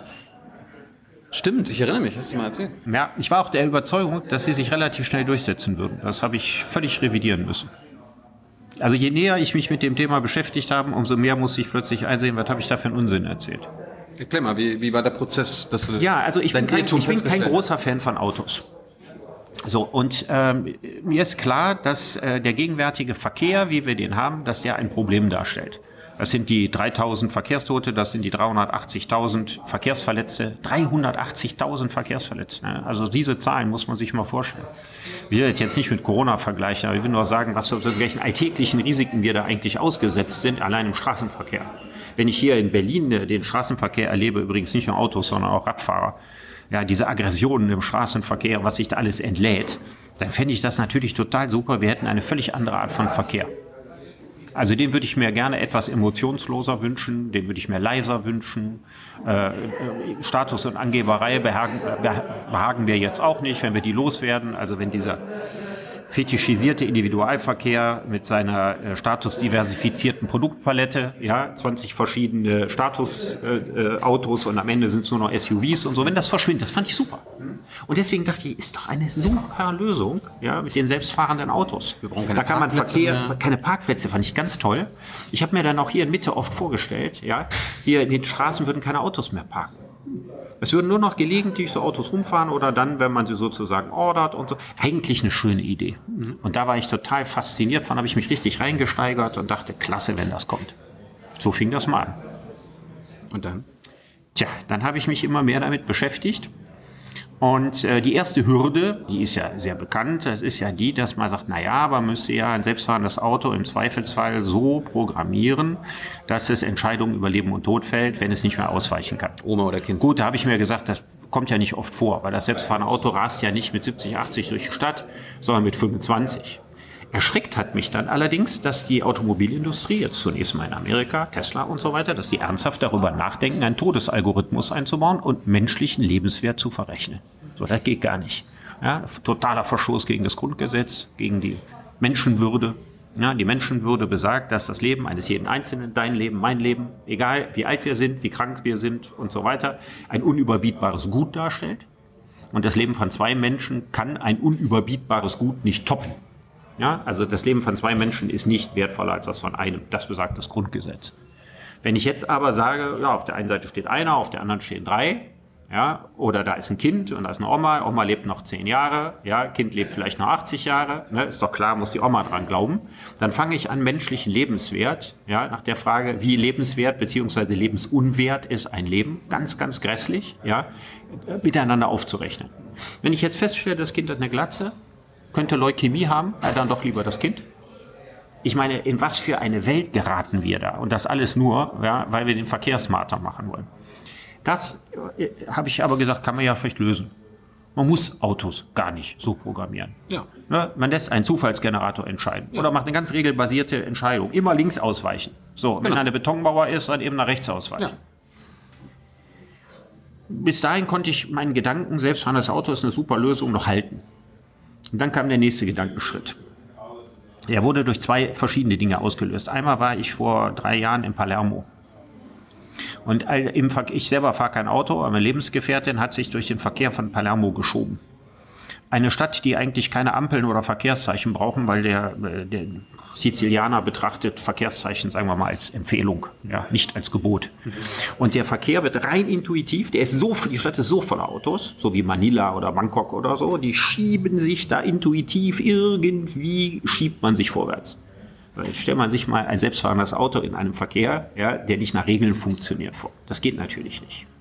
Also wäre die, die Konsequenz, wenn selbstfahrende Autos kämen, müssten alle anderen Autos mehr oder weniger weichen. Wir reden über selbstfahrende Autos in belebten Innenstädten. Wir reden nicht, das muss man ausdrücklich sagen, über äh, selbstfahrende Autos in Form von Bussen auf Flughäfen, äh, in Form von LKWs auf Firmengeländen, auch nicht äh, LKWs auf der Autobahn. Also für all das kann man das machen. Funktioniert ja auch ganz gut. Sondern wir reden jetzt davon als Lösung der Verkehrsprobleme von Berlin oder von Lyon oder von Palermo. Und dann sieht man plötzlich, alles andere müsste verschwinden. Das ist schon ziemlich totalitärer Eingriff.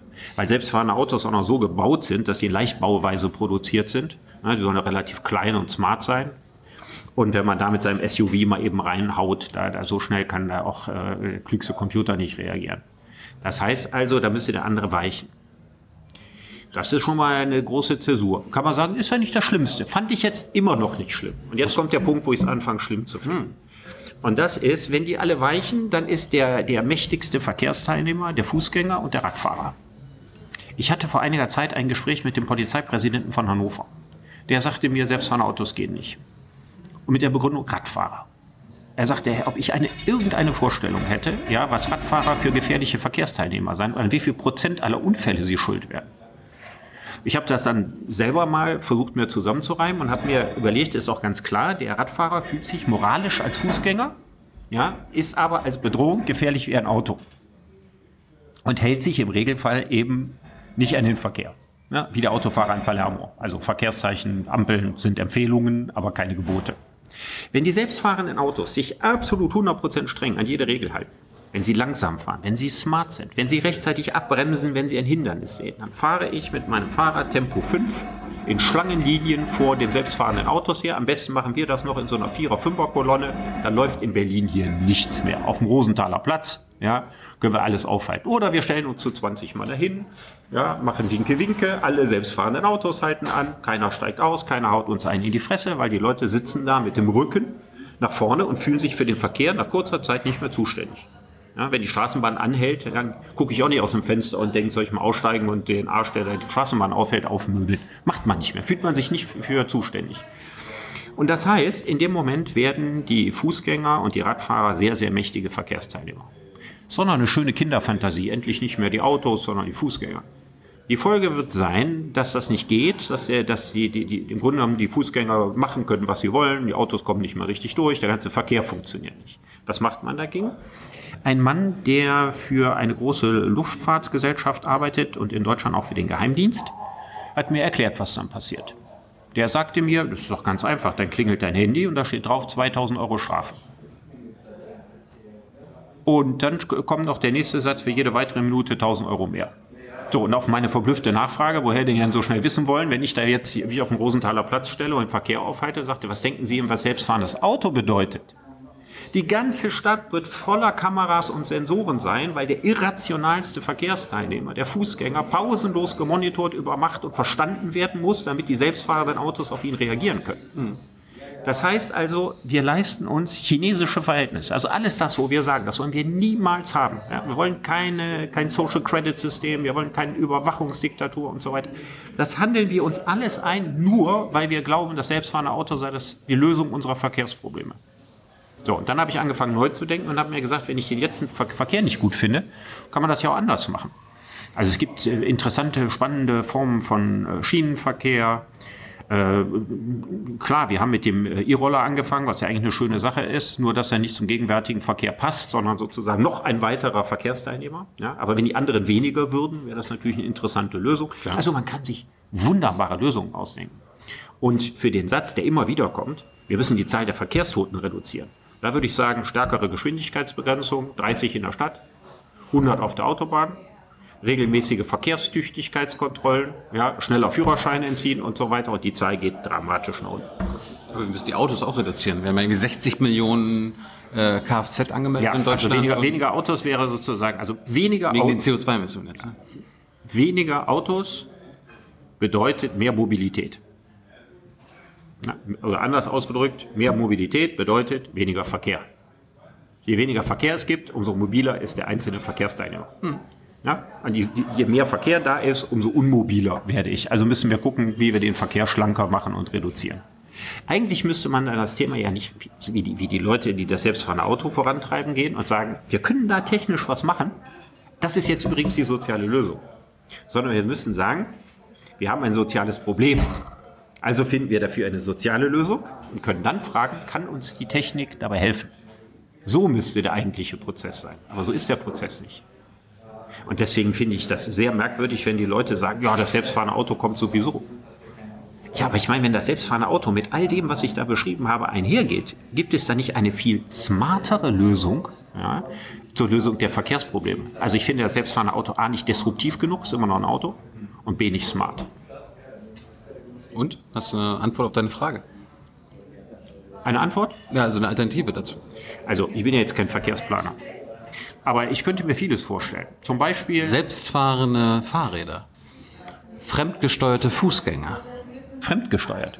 Ja, die sind ja, also wenn du Fußgänger bist, dann bist du ja schon selbstbewegend. Das ist jetzt ein Scherz. Ja. Äh, bezogen auf deinen selbstfahrenden Autos, die Probleme mit den Radfahrern und den ja. Fußgängern. Ja, ich hätte vielleicht noch ein paar andere Ideen. Zum Beispiel, wir machen in der Innenstadt äh, aus den meisten Straßen Einbahnstraßen, legen in der Mitte Schienen, aber nicht für eine Straßenbahn, sondern für so eine Art Raupe auf der Kirmes. So mit Gondeln. Hm? Hm, nur so hoch. Da kann ich mich reinsetzen, ja, und ich kann dann sozusagen mit meinem Smartphone, kann ich dann immer sehen, äh, ich muss an der Kreuzung aussteigen, na, kann ich dann drücken, hält die an gehe dann zur nächsten Kreuzung, gehe in ein anderes rein und auf diese Art und Weise käme ich im Windeseile durch die Stadt. So, hat auch ein paar Probleme, ist mir völlig klar. Ne? Die Leute können eigentlich, da könnte man sich auch hinsetzen, könnte sich in die Gondel setzen, pausenlos drücken ne? und den Verkehr aufhalten oder so. Aber man kann sich sicherlich, das, das ist eine technische Lösung. Das kann man so machen, dass man das nicht machen kann. Also da bin ich ganz sicher, das kann man technisch lösen, dass das nicht funktionieren würde. Hm. Dann kann man immer noch die Frage sagen, aber die Oma muss zum Arzt. Ja, und die kann dann vielleicht nicht in die Gondel und Dings. Gut, dann würde ich sagen, dasselbe Problem hat sie jetzt auch. Also vielleicht brauchen wir daneben noch ein bisschen alten Taxiverkehr. Ne? Also Feuerwehr brauchen wir ja auch noch und Polizei. Also ein bisschen von dem alten Verkehr wird übrig bleiben, aber ein erheblicher Teil des Individualverkehrs könnte wahrscheinlich durch, also ich glaube, die, was eine Disruption braucht, ist die Straßenbahn, nicht das Auto. Eine, eine echte Disruption der Straßenbahn könnte dazu führen, dass wir eine Disruption des Autos nicht brauchen. Das ist jetzt nur in der Stadt, ne? Ich rede die ganze Zeit nur über Städte. Ja. Ich rede überhaupt nicht übers Land. Aber die Leute, die über selbstfahrende Autos reden, reden auch nicht übers Land. Das ist doch kein Geschäftsmodell. Ja, wenn ich irgendwo in der Pampa in Brandenburg als Provider bin mit meinen selbstfahrenden Autos, komme ich doch niemals auf meine Kosten. Das muss man ja hochgradig subventionieren, das Geschäft. Alles das, worüber wir reden, da geht es um die, um die großen Innenstädte, nicht ums Land. Auf dem Land wird das Auto, so wie es bisher ist, noch eine ziemlich lange Zukunft haben. Sei es batteriegetrieben, sei es als Wasserstoffauto, wie auch immer. Aber das werden noch Autos sein. Aber die brauchen keine selbstfahrenden Autos. Übrigens auf dem Land ist der Statuskult ums Auto auch noch sehr viel größer. Also die wollen auch gar keine selbstfahrenden Autos. Selbstfahrende Autos wollen die, wollen die Hipster in den Städten haben. Was ist, wenn die Städte, wenn Berlin jetzt aber sagen würde, wir schaffen die Hälfte der Parkplätze hier ab? Also ja, Im Grunde fängt man ja mit sowas an. Ne? In Düsseldorf, wo ich wohne, da haben sie dann so, so dicke Fahrradspuren gemacht, um den, oder eine Umweltspur, um den Autofahrern das Fahren zu verleiden. Die Folge könnte sein, dass der Bürgermeister in die nächste Wahl verliert. Also da bringt man die Leute gegen sich auf. Berlin macht das ja auch. Ich weiß, das ist eine Strategie, aber diese Strategie äh, wird von der jeweils amtierenden Politikergeneration mit äh, mangelnder Wiederwahl im Regelfall bestraft. Glaubst du, dass wir es erleben werden, dass die deutsche Politik ähm, ein Ausstiegsdatum für den Verbrennermotor bekannt gibt oder beschließt? Ja, ja, ja, ja das werden wir sicher kriegen. Das wird aber sehr davon abhängen von, sie kann das jetzt nicht machen, weil sie nicht weiß, wie schnell die deutsche Automobilindustrie am Ende sein wird. Ja, aber, aber es wird es geben, das werden wir auch noch erleben. Aber wäre die Logik nicht, man gibt ihnen jetzt ein Datum, meinetwegen 2030, damit sie quasi jetzt zehn Jahre Zeit haben, mal richtig Gas zu geben? Das macht man deswegen nicht, weil über die unvernünftigsten Verbrenner die E-Mobilität bezahlt wird. Ja, und deswegen macht man das nicht, weil sonst müsste man, wenn man die Automobilindustrie massiv subventionieren. Also viel massiver, als man das bisher macht. Also wenn man denen sagt, ihr dürft keine Verbrenner mehr machen und keine unvernünftigen SUVs mehr bauen, mit denen die Kohle reingeholt wird, die man für um, den Umstieg auf die Elektromobilität braucht. Wenn man das tatsächlich machen würde, müsste man gewaltige Subventionsprogramme noch zusätzlich für die Automobilindustrie auflegen. Das wäre die Alternative. Aber das haben wir doch jetzt. Und ich habe letztens gelesen, die Weiß. 70 Prozent der Neuwagen in Deutschland, die verkauft werden, gehen an Firmenkunden oder an irgendwelche Behörden und so weiter und so fort. Da kann man das ja quasi auch ändern. Okay, ich, es wird kommen. Also der, der, dass der Verbrenner keine Zukunft mehr hat, sind wir uns, glaube ich, alle einig. Äh, man, man, traut sich eben nur nicht den Flock eines Datums da reinzuschlagen. Aber da, ehrlich gesagt, das ist auch nicht so wichtig. Weil die deutsche Automobilindustrie hat ein vitales Interesse daran, diesen Umstieg auf Elektromobilität im Affenzahn zu vollziehen. Aber nicht wegen Deutschland. Das ist der einzige Grund, warum wir das überhaupt machen. Der einzige. Es geht nicht um die Umwelt bei der Elektromobilität, sondern es geht darum, dass niemand in der Welt so gute Autos mit Verbrennungsmotor bauen kann wie die Deutschen bekanntermaßen. So, das können die Chinesen nicht, können die Amerikaner auch nicht. Das Einzige, was sie machen können, ist eine Disruption, ja, Umstieg auf die Elektromobilität. Ohne Motor. Und dann stehen sie, weil sie jetzt nicht mehr in der direkten Konkurrenz sind, ja, stehen sie besser da. Und die Deutschen haben das sehr lange nicht gemacht, weil sie von den anderen natürlich auch Sachen auch wahnsinnig gut gelebt haben. Und jetzt können sogar die Chinesen ja, konkurrenzfähige Autos bauen, weil das technisch natürlich deutlich anspruchsloser ist, ja, äh, ein batteriegetriebene Elektromobilitätsauto zu bauen. Viel, viel einfacher. Und jetzt sagen die Chinesen so, in Zukunft könnt ihr ja mit dem Verbrenner in China nicht mehr fahren. Der chinesische Markt ist ein Riesenmarkt, der größte der Welt, größer als der amerikanische Markt. Und da müssen die deutschen Autofirmen sehen, dass sie den Boden nicht verlieren. Und das ist sozusagen der Hauptanreiz, jetzt ganz schnell auf die Batterie umzuschalten. Wenn es nur um die Umwelt ginge, Dann könnte man auch sagen, ja, wir machen Hubraumbegrenzung, ja, nur noch Kleinwagen, ne? Gäbe es eine ganz andere Lösung. Dann wäre vermutlich von der Gesamtbilanz her im Augenblick ja, ein Diesel, eine neue Generation Diesel-Kleinwagen ist im Augenblick gerade so, wenn man alles einrechnet, so mit, mit herkömmlichem Verbrennungsmotor, das, das umweltfreundlichste, was wir derzeit haben. Das wird sich ändern, aber derzeit ist das so. Weil bei der Elektromobilität, wie ich ja nicht müde werde zu betonen, immer nicht reingerechnet wird, dass die Batterien, die da eingebaut werden, mit Kohlestrom produziert werden. Dass das Koltan, äh, äh, was da drin ist, aus dem, aus dem Kongo stammt, äh, Lithium aus Südamerika, Platin und Gold aus Südafrika. Und wenn man sich mal anguckt, unter welchen Bedingungen das da abgebaut wird, an Umweltsünden, an Menschenrechtsverletzungen und, und, und, wenn man das alles mal zusammennimmt, dann kommen herkömmliche Elektroautos ziemlich schlecht raus. Jetzt kann das natürlich sein, und das ist ja auch das Versprechen, Elon Musk macht das immer und sagt, ja, ja, noch brauchen wir Lithium, ja, und noch brauchen wir Koltan und Kobalt, aber bald sind wir davon unabhängig. Das brauchen wir nicht mehr lange. Wird auch in Deutschland geforscht daran, ne? mit Genau, wir, wir versuchen, so versuchen aus all dem rauszukommen. Parallel dazu wird natürlich beim Wasserstoff auch geforscht, ja, die ineffektiver zu machen, weil er im Augenblick für Kleinwagen völlig ineffektiv ist. Und welche dieser beiden Entwicklungen am Ende schneller gehen wird, das weiß kein Mensch. Hast du, hast du noch irgendwo dein Urteil revidiert, neben den selbstfahrenden Autos? Wenn du mich vielleicht noch mal mit so ein paar Urteilen konfrontieren würdest, an die ich mich nicht erinnern kann. Weiß ich nicht. Ich bin, ich bin ja auch schon drauf gekommen mit den selbstfahrenden Autos, darum dachte ich, vielleicht fällt dir noch was anderes ein. Du bist ja von alleine drauf gekommen.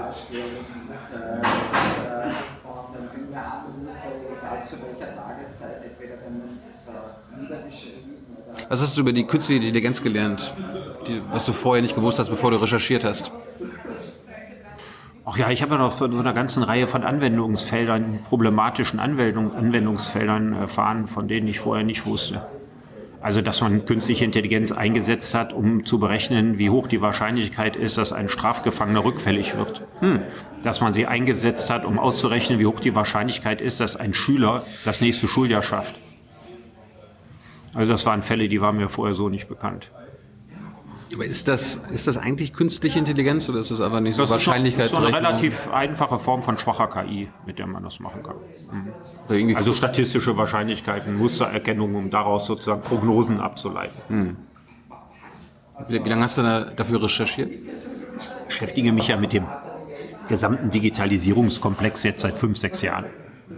Und in dem Zusammenhang äh, über Fragen wie Zukunft der Arbeit, äh, Fragen über äh, moralischen Grenzen von künstlicher Intelligenz.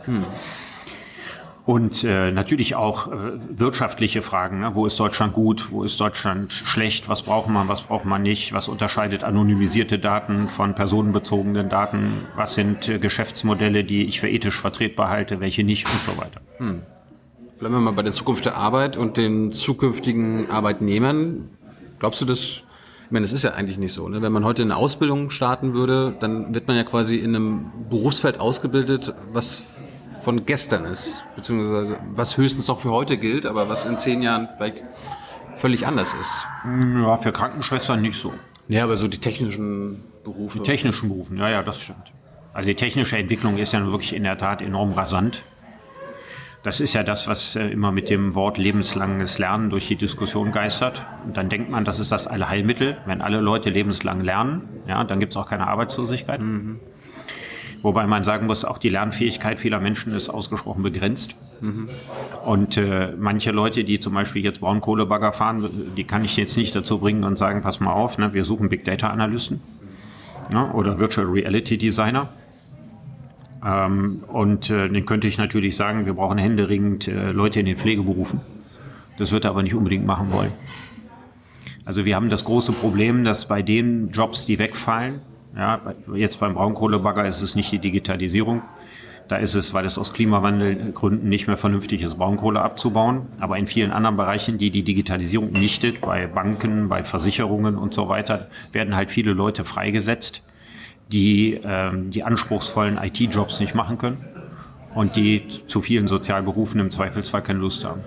Aber ich rede ja über die, die jetzt erst anfangen zu arbeiten. Hätten wir nicht schon längst anfangen müssen, eine Generation quasi auszubilden, damit sie geistig vorbereitet ist für diese neue Arbeitswelt mit künstlicher Intelligenz? Naja gut, das Ganze müsste in den Schulen anfangen. Es müsste in den Schulen anfangen und ich glaube, die die wichtigste Fähigkeit, die man in der Schule lernt, also es muss eine Menge lernen, aber die wichtigste Fähigkeit ist ja sowas wie realistisches Selbstmanagement zu betreiben. Ja? Also, dass man seine Stärken richtig einschätzt, seine Schwächen richtig einschätzt, dass man seine Neugier bewahrt und dass man es schafft, einen großen Reichtum an innerer Welt aufzubauen. Das ist ja die eigentliche Aufgabe des Bildungssystems. Und das müssen Menschen können, und zwar unabhängig von der Frage, ob sie nachher einen sehr anspruchsvollen Job machen oder ob sie gar keinen machen. Und das sieht man in der Corona-Zeit im Augenblick wunderbar. Ja, wer über Monate von Kurzarbeitergeld lebt und zu Hause hängt, da kann man die erkennen, die einen großen Reichtum an innerer Welt und eine große Zahl an Freunden haben und sich nicht langweilen und all die Leute, die nach einiger Zeit einfach nicht mehr wissen, was sie mit sich anfangen sollen. Und das, die zweite Kategorie, die können wir gerade im Digitalzeitalter beim besten Willen nicht mehr gebrauchen. Ja? Also wir, wir, die, die Menschen müssen verdammt gute Ideen für den Tag generieren. Und darauf muss das Bildungssystem sie vorbereiten. Wenn wir davon sehr viele Menschen haben, muss einem in Zukunft die Arbeitswelt gar nicht so bange sein. Wie bist du zu Hause klargekommen während des sogenannten Lockdowns? Für mich war das natürlich eine wunderbare Entschleunigung, kann ich nicht anders sagen. Oh, du hast auch ein Kind, hast du gesagt? Ja, ja, mein Sohn war in dem Jahr in Amerika. Mhm. Ja. Nein, also in der, in der Kleinstadt. In Indiana. Nö, ich bin äh, wunderbar zurechtgekommen. Also äh, man hat äh, äh, mit meiner Lebensgefährtin mehr, deutlich mehr Zeit füreinander. Ähm, ich habe auch für meine Bücher nicht mehr die ganz diesen Druck, ja, dass man denkt, das muss man noch machen, da macht man noch den Vortrag, das will man noch fertig machen, sondern wirklich eine sehr positive Entschleunigung erlebt. Aber nun muss man sagen, ich habe auch das Glück gehabt, dass äh, jetzt mein Vater oder meine Mutter nicht an Corona gelitten haben. Dann hätte ich die Zeit wahrscheinlich anders empfunden. Hast mal einen Test gemacht? Benutzt du die Corona-App? Nee, machst du ja nicht. Du, du hast ja keine Apps. Nee, ich habe gar keine Apps, deswegen haben wir auch keine Corona-App. Was hältst du von der App? Ich meine, hast du trotzdem drüber gelesen? Von der Corona-App? Dann Die deutsche jetzt, die wurde ja selbst vom Chaos Computer Club. Ja. Ja, dann ist, ja, also die Frage ist, was ist die Erwartung, die man an die App hat? Ich erinnere mich, dass wir am Anfang nach Südkorea geguckt haben und haben gesagt, guck mal, ja, da ging das hoch und dann ging das runter. Und was war der Grund? Ja, Digitalisierung, die haben so eine super App. Inzwischen ist die Zahl in Südkorea wieder ordentlich gestiegen, trotz der App. Und der Punkt ist, die App kann sicherlich ein Hilfsmittel sein. Was aber falsch ist, ist zu denken, dass man mit Hilfe einer App ein Virus besiegen kann. Ja, sondern man, die, die, die effektivsten Methoden stammen aus dem Mittelalter. Abstand halten und Masken tragen. So, darüber hinaus kann man auch eine App einsetzen. Und diese Reihenfolge ist mir einfach wichtig. Ja, und nicht sagen, wir haben eine App, ja, Herr Thelen hat da, glaube ich, gesagt, dann lösen wir die ganzen Probleme. So geht das nicht. Das ist ja diese technisch maßlose Übertreibung. Ne? Also die App an sich ist kein Teufelswerk, aber wir sollten keine überzogenen Erwartungen dran haben. Und was machen wir, wenn beim nächsten Mal, mit der nächsten Pandemie, äh, äh, wir eine wunderbare App haben, ja, und Leute haben, die keine Apps haben oder alte Leute, ja, die nicht mal ein Smartphone haben. Wie du. Ja, ein Smartphone habe ich, also so alt bin ich nicht, aber es gibt ja auch Leute, die Smartphone, aber keine Apps drauf. Was ist denn da überhaupt drauf? Äh, ich kann ins Internet gehen damit. Ich habe meine Adresse. Das müssen wir schneiden. Weil darf ich nicht sagen. Piepsens. Das müssen wir wirklich schneiden. Piepsen. Ja. Also was soll ich jetzt sagen? Einfach weiterreden. Ja. Also meine meine E-Mail-Adresse, die kann ich da auch nicht einsehen. Nee, Nee. natürlich nicht. Ja, also ich kann keine E-Mails empfangen mit meinem Smartphone. Ach, das auch noch nicht. Nee, das kann ich nicht. Ja, das mache ich deswegen nicht, weil ich dann ständig E-Mails beantworten müsste und dann komme ich nicht zum Arbeiten. Ja, ich bin, ich, ich fahre mir ja sehr viel mit Zügen unterwegs, Du wo ich dann in aller Ruhe schreiben. Ich, ich schlag was nach oder sowas, ja. Meistens sitze ich ja im Zug mit meinem Laptop und schreibe an meinen Büchern.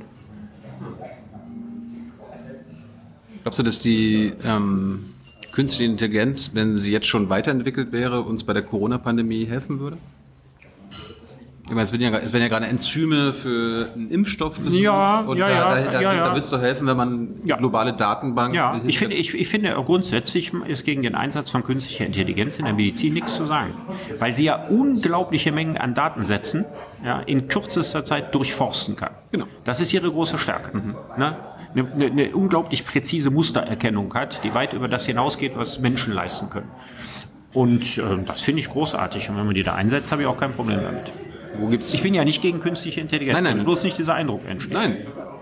Ich habe nur mit bestimmten Geschäftsmodellen ein Problem. Da reden wir gleich drüber. Aber gibt es rote Linien, wo du sagst, in der Medizin, da sollte künstliche Intelligenz... Ja, das ist ja die spannende Frage, sind ja immer anonymisierte Daten oder personenbezogene Daten. Also wenn, die, wenn wirklich sichergestellt ist, was es ja leider nicht ist, aber wenn es wirklich sichergestellt wäre, dass die Daten komplett anonym bleiben, also dass sie maskiert sind, dass man nicht weiß, von wem sie stammen und deswegen sie auch nicht auf denjenigen, von dem sie kommen, zurückrechnen kann, dann sind anonymisierte Daten in der Medizin ein Segen. Wenn es aber dazu führt, den Patienten Gläsern zu machen und alle möglichen Leute haben ihren Vorteil davon, ja, weil die meine Krankenakten kennen und dann wird am besten auch damit gehandelt und weiterverkauft und so weiter, dann wird es ein Fluch. Aber das ist übrigens, in dem Punkt habe ich keinerlei Dissens mit äh, den, den herrschenden Vorstellungen, die wir bei uns in der Gesellschaft davon haben, was gemacht werden soll. Also die, diese Trennung von anonymisierten und personenbezogenen Daten in der Medizin, das sieht der Gesundheitsminister nicht anders als ich. Ich meine, bei der App war auch der Erfolg, dass die Regierung erst so eine zentrale Speicherung haben wollte und jetzt ist es ja auch dezentral, Genau. es ist anonym. Ja, das ist doch gut. Keiner kann verfolgen. Das ist ja, Konstanze Kurz meinte, das ist ja quasi nicht nur wichtig, dass wir die entwickelt haben für uns in Deutschland, sondern auch quasi für andere Länder, wo halt nicht diese Art von Zivilgesellschaft herrscht, die schon vor der Entwicklung der App der Regierung gesagt hat, wenn ihr das so und so macht, werden wir dagegen sein. Und dann wird, erst, wird ein großer Teil der Bevölkerung das gar nicht erst runterladen. Okay. Dementsprechend ist es eine super Leistung, was jetzt quasi mit der App entwickelt wurde, so dass quasi in anderen Ländern, wo autoritäre Regime herrschen, Ja. die dann sagen, Richard, schön, dass du hier in Russland lebst, äh, du darfst jetzt nur noch die Bahn benutzen, wenn du die App hast. Ja. Ja, wollen wir mal sehr hoffen, äh, dass sich das bei uns nicht in Richtung autoritäre Regime irgendwann verändert und dass alles geändert wird. Aber unter, wenn wir das alles so gut hingekriegt haben, ist doch wunderbar. Reden wir mal, dein, dein Buch ist ja aktuell Künstliche Intelligenz und dein, der Sinn des Lebens. Was ist denn dein, der Sinn deines Lebens? Äh, diese Frage stelle ich mir nicht mehr. Ich habe mir die so mit 17, 18 gestellt und zu dem Alter passt sie. Ja, weil, Was war die Antwort denn damals? naja, damals gab es keine Antwort, aber eine Suche, weil man, ich habe angefangen, Philosophie zu studieren, unter anderem deswegen, weil ich auf der Suche war, den Sinn des Lebens herauszufinden. Dahinter stand die Vorstellung, es gäbe einen objektiven Sinn des Lebens. Das Für uns ein- beide zum Beispiel. Ja, der, genau. Und dazu passt dieser schöne Satz des englischen Aphoristikers Ashley Brilliant, der gesagt hat, es ist besser, das Leben hat keinen Sinn, als es hat einen Sinn, dem ich nicht zustimmen kann. Ja, also damit ist gesagt, das Schlimmste, was passieren könnte, wäre, es gäbe einen objektiven Sinn. Also man kann nicht sagen, es gibt einen biologischen Sinn, der liegt in der Reproduktion oder so. Ja, aber der Mensch ist ja frei, ja, einen Sinn äh, zu finden, der von dem biologischen Sinn abweicht und zu sagen, ich will keine Kinder. Der ist nicht verbindlich.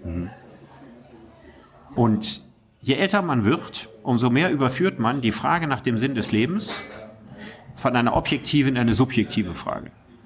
Ja, also auf dem Sterbebett wird man sich nicht die Frage stellen, was war der Sinn des Lebens, sondern die Frage, habe ich sinnvoll gelebt? Die wird immer subjektiver werden. Hat sich mein Leben gut angefühlt? Habe ich alles richtig gemacht? Ja, also die Frage wird kleiner und sie wird persönlicher. Und ich würde sagen, in der Phase bin ich schon lange, dass ich sie als kleine Frage und als persönliche Frage sehe. Und nicht als große und keine, die eine objektive Antwort verlangt. Aber warum, warum packst du es dann ins Buch? Ja, weil die Frage nach künstlicher Intelligenz und dem Sinn des Lebens deswegen zusammenhält, weil hier ein ganz enger Nexus, ein ganz enger Zusammenhang hergestellt wird von den Propheten der künstlichen Intelligenz. Die sagen, der Sinn des Lebens besteht darin, dass alles immer intelligenter wird, dass alles immer komplexer wird, dass es die Erde verlässt, dass es äh, das ganze Universum irgendwann zum Glitzern und zum Strahlen und zum Erleuchten bringt. Und da gibt es ja nicht nur einen, der das erzählt, gibt ja auch in Deutschland Leute, die das erzählen, aber in Amerika gibt es ziemlich viele, die das erzählen, die auf sehr wichtigen und mächtigen ideologischen Posten sitzen, auch CEOs großer Unternehmen sind und so weiter. So, und ich habe das darauf abgeklopft und so gefragt, ist das diese Behauptung, dass der Sinn des Lebens darin besteht, dass die Spezies Mensch über sich hinauswächst, transhumanistisch über sich hinauswächst, also durch permanentes sozusagen Selbstdoping, Ja. ja, oder äh, posthumanistisch, in dem Sinne, dass es Maschinen auf den Weg bringt, die den Menschen in den Schatten stellen. Also diese vorgezeichnete Evolutionskurve, die hier als sinnvoll erachtet wird, die in Frage zu stellen und zu sagen, ist es das, was die meisten Menschen unter dem Sinn ihres Lebens verstehen? Und da komme ich natürlich zu dem Ergebnis, dass da zwei verschiedene Dinge sind. Kurz gesagt, die Folge daraus ist zu sagen, dahinter steht ein falsches Menschenbild. Ja. eine äh, seltsame Anthropologie. Der Sinn des Interviews war, dass wir endlich mal wieder die berühmte Suppenschüssel an Cappuccino verzehren. Ja, jetzt fehlt mir nur der Zucker dafür. Zucker? Können wir noch Zucker bekommen? Der liegt wo? Unter Tasse. Unter das. Ja, also so meinen wenig auch Zucker für. Äh, das meinen auch. Dafür bist du ja mittlerweile berühmt. Das ist ein Meme geworden. Deine Suppenschüssel Kaffee.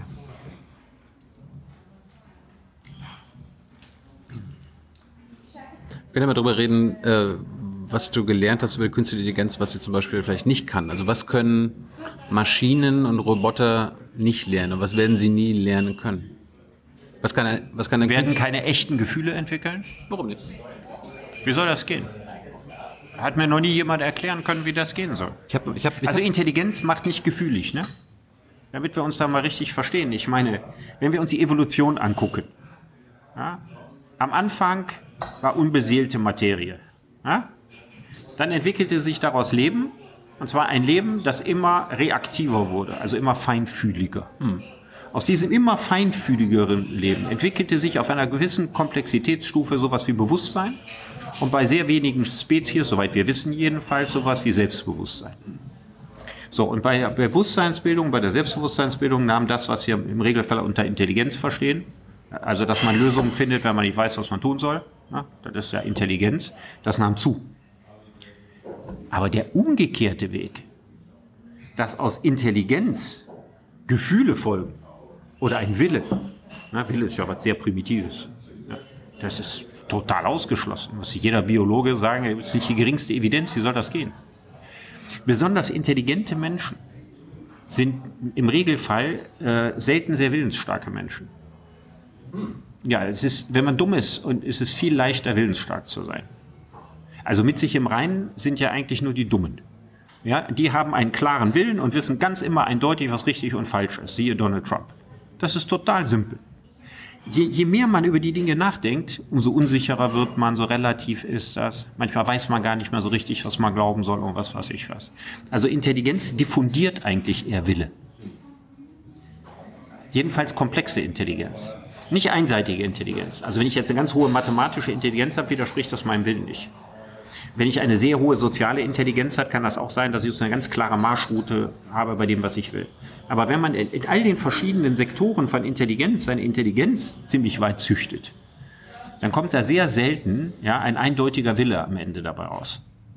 Und das ist aber das, was die äh, Propheten der künstlichen Intelligenz, ne, also meine Beispiele sind hier Nick Bostrom, ne, der an der Uni, Oxford-Uni angedocktes Institut leitet, äh, Elon Musk und allen vor allem Ray Kurzweil, ne, so ein bisschen sowas wie der Chefideologe von Google. Die stellen sich immer vor, dass aus künstlicher Intelligenz ein Wille entspringt, ja, ein fühlender Wille. Und was will der? Jetzt wird's ganz primitiv. Ja. Also diese Superintelligenz, die hat nichts anderes zu tun, ja, als denselben Scheiß zu machen wie der Menschen, den ganzen Planeten urbar zu machen, alles andere auszurotten, bis man nur noch alleine übrig ist und so. Also total dumme Ziele sich zu setzen. Diese Fantasie die begegnet da sehr oft. Ich könnte jetzt noch mehrere Namen von, von äh, KI-Professoren äh, vorstellen in Amerika, berühmte Leute an Universitäten, die von sowas erzählen. Elon Musk bringt immer dieses Beispiel, dass eine, eine, eine künstliche Intelligenz, die aufs Erdbeerpflücken ausgerichtet ist, nicht rasten noch ruhen wird eines Tages, bis sie die ganze Welt in ein Erdbeerfeld verwandelt hat. Ja, Strawberry Fields Forever. Elon Musk ist so. Er hat sich da super selber beschrieben. Ja? Aber er hat doch nicht beschrieben, was eine unendlich weise Superintelligenz tun würde. Die käme doch auf viel vernünftigere Ideen. Ich bezog mich so ein bisschen auf, es gab hier, habe ich irgendwo mal gelesen, die formelle Theorie von Spaß. Und dementsprechend äh, dachte ich, das könnte man dann auch sogar der KI quasi implementieren oder dass sie das lernen kann. Also das heißt, die, Ja, also, die, also ich könnte so Alzheimer, äh, Alzheimer sage ich schon, ähm, äh, Asperger-Witze machen. Na? Man, man könnte sozusagen sagen, also es gibt ja Formeln für Humor. Auflösung einer gespannten Erwartung in nichts, sagt Kant. Ja. Gibt auch, äh, äh, bei Bergson ist es, äh, wenn die, äh, das Fließende des Lebens mit einmal stillgestellt wird und man es aus Abstand betrachtet, mit kaltem Herzen, wie er sagt, ja, dann erscheinen einem die Dinge komisch. So, sowas könnte man irgendwo programmieren. Ob das wirklich mördergute Witze sind, ist mal eine andere Frage. Wird die künstliche Intelligen- Intelligenz neugierig sein können oder kreativ. Ähm, kreativ in geregelten Bahnen. Also künstliche Intelligenz kann sicherlich wie Beethoven komponieren und wie Rembrandt malen. Das kann sie jetzt schon. Hm. Und man hat auch mal die, ganzen, die ganze Eigenheit des Karajanschen Dirigierens. Das ist alles mal so komplett digitalisiert worden, dass man diese Muster jetzt selber variieren kann und dann könnte künstliche Intelligenz wie Karajan dirigieren. Könnte sich, man könnte quasi mit dem Computer die Berliner Philharmoniker, das sowas kriegt man hin. Ob das jetzt so kreativ ist, ist eine andere Sache. Das wäre ja so Beltracchi-artig. Ne? Wolfgang Beltracchi, dieser, dieser großartige, faszinierend begabte Kunstfälscher. Ne? Das, was er, der kann, das könnte künstliche Intelligenz wahrscheinlich auch irgendwann. Aber sie könnte nicht auf die Idee kommen, irgendwann die Menschheit auszurotten. Naja, also wenn wir davon ausgehen, dass es sich um eine Superintelligenz handeln soll, die das macht, und nicht um eine aus dem Ruder gelaufene schwache KI. Das müssen wir vielleicht noch unterscheiden. Also eine schwache KI, starke KI. Also sehr in der, in der Diskussion sehr bekannte Begriffe, gibt es seit den 70er Jahren.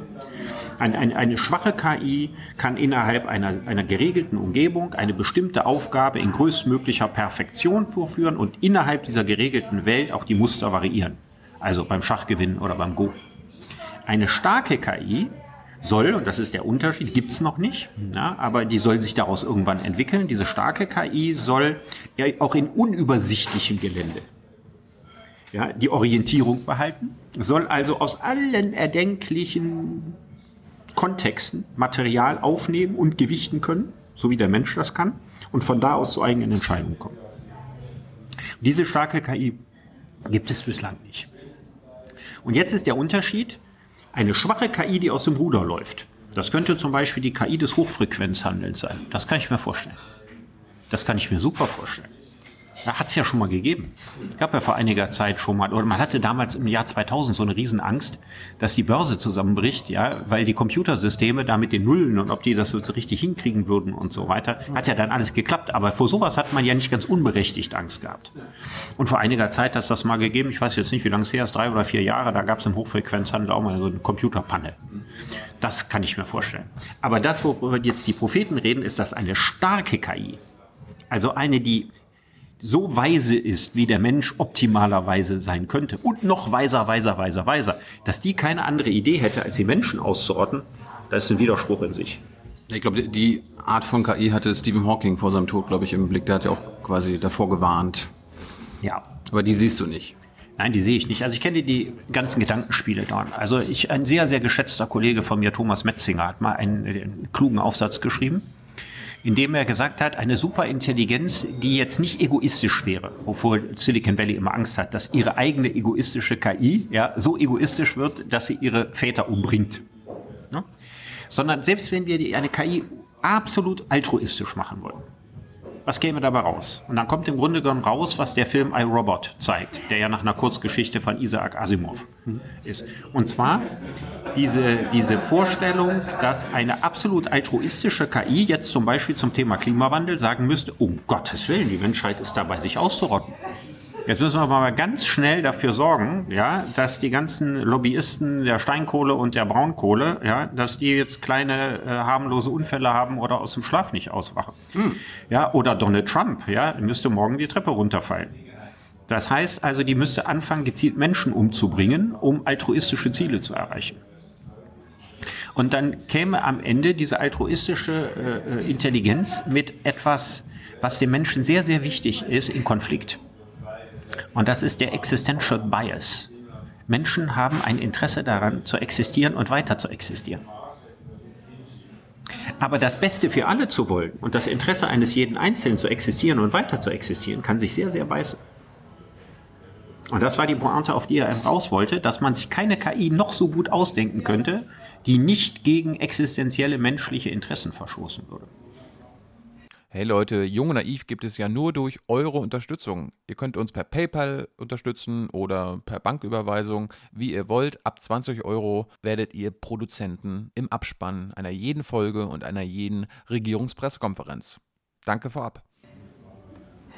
Zum, Schluss lass uns mal ich meine, über unseren real existierenden Kapitalismus und die, die KI sprechen, weil am Ende setzen quasi die, die Kapitalisten, die, die die Produktionsmittel besitzen, die KI ein, mhm. um quasi die Arbeitskraft zu ersetzen. Genau, der, also der Sinn von künstlicher Intelligenz. besteht darin. Prozesse zu beschleunigen, äh, so zu rationalisieren, dass man deutlich weniger Menschen dafür braucht. Also in jeglicher Hinsicht effektiver und effizienter zu werden. Das ist der Grund, warum es sie gibt. So, und das wird in den Wissenschaften kann man das einsetzen. Und das kann man für Geschäftsmodelle einsetzen. Und ehrlich gesagt, 99 Prozent ist am Ende geht es um Geschäftsmodelle. So, und das führt ja dazu, wenn man das, äh, dass die Ungleichheit immer größer wird, weil immer weniger Menschen Arbeit haben werden, zum Beispiel in Fabriken und so weiter und so fort. Ungleichheit äh, wird, wird dadurch größer und die auf der anderen Seite, die Reichen werden immer reicher, weil sie natürlich äh, von der Profit wird immer größer durch die künstliche Intelligenz. Am Ende ist dann dann die Frage, wem gehören die Produktionsmittel? Also wem gehört die künstliche Intelligenz?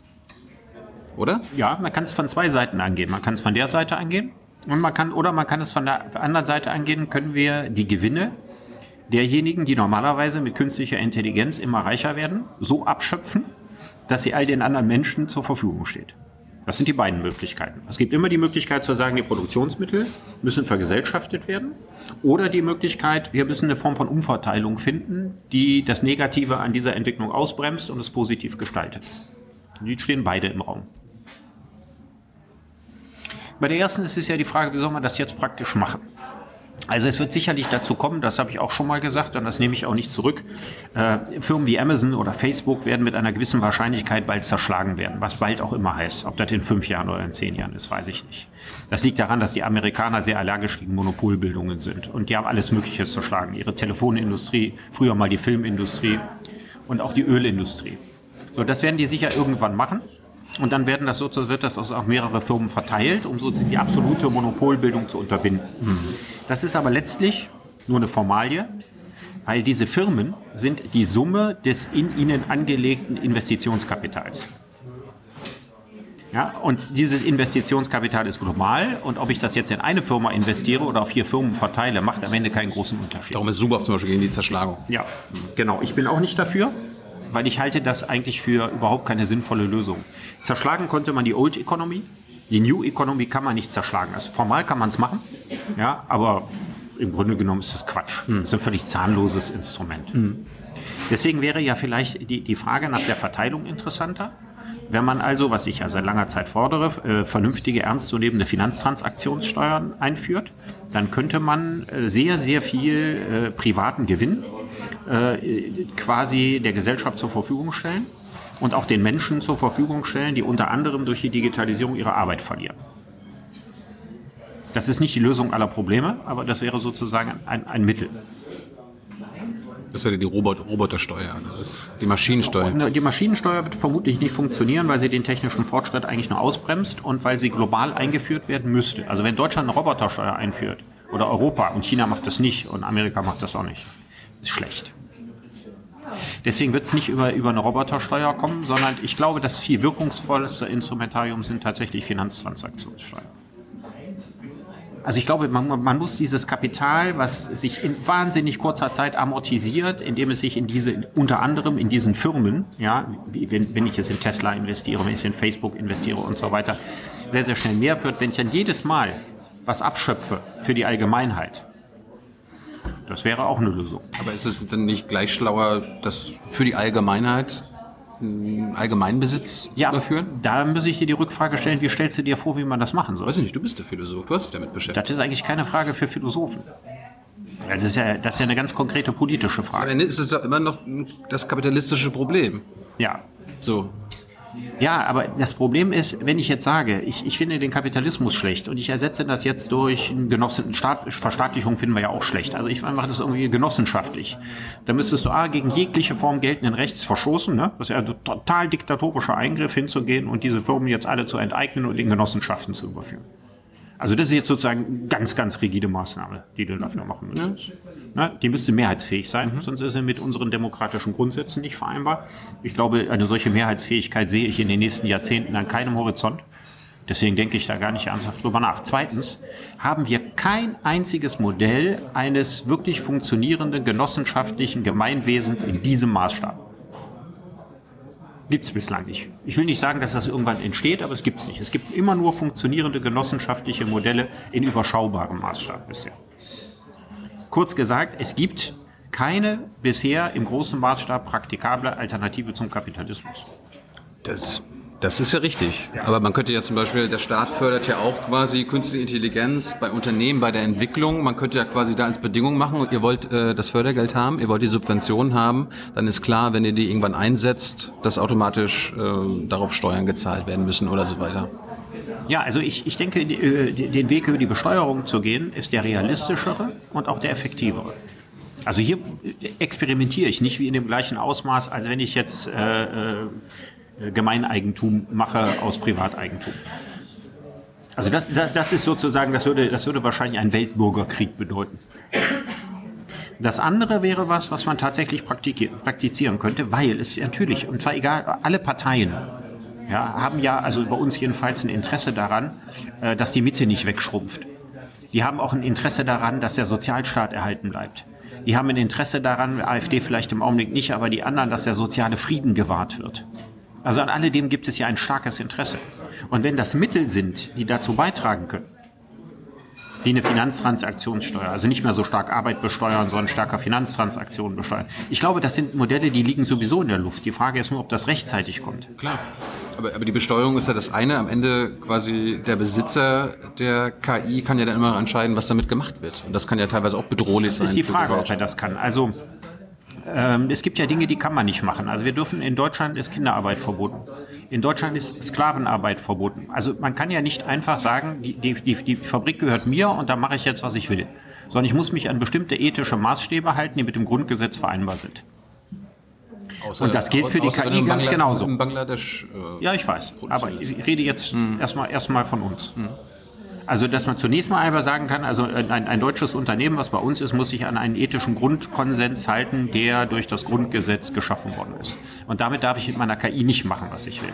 Sollte die Automobilindustrie in Deutschland ernsthaft daran arbeiten, Todesalgorithmen einzuführen und den Lebenswert von Menschen zu relativieren, könnte man sie auf Verfassungsebene quasi anklagen. Das geht nicht. So, und ähnliche Gesetze gibt es in anderen Ländern. Deutschland ist, gehört zu den strengeren, aber es ist ja nicht so, als ob das ein rechtloser Raum wäre. Was natürlich gut wäre, wären internationale Konventionen von Dingen, die man nicht machen will. Sind übrigens gar nicht so erfolglos. Es gibt eine internationale Konvention, die besagt, dass wir nicht reproduktiv klonen. Ja, das ist ein Lügenwort, reproduktives Klonen, weil alles Klonen reproduktiv ist. Gemeint ist, dass ich nicht Embryonen klone mit dem Ziel, erwachsene Menschen ranzuzüchten. Und soweit wir bisher wissen, hat sich jede Nation der Welt daran gehalten.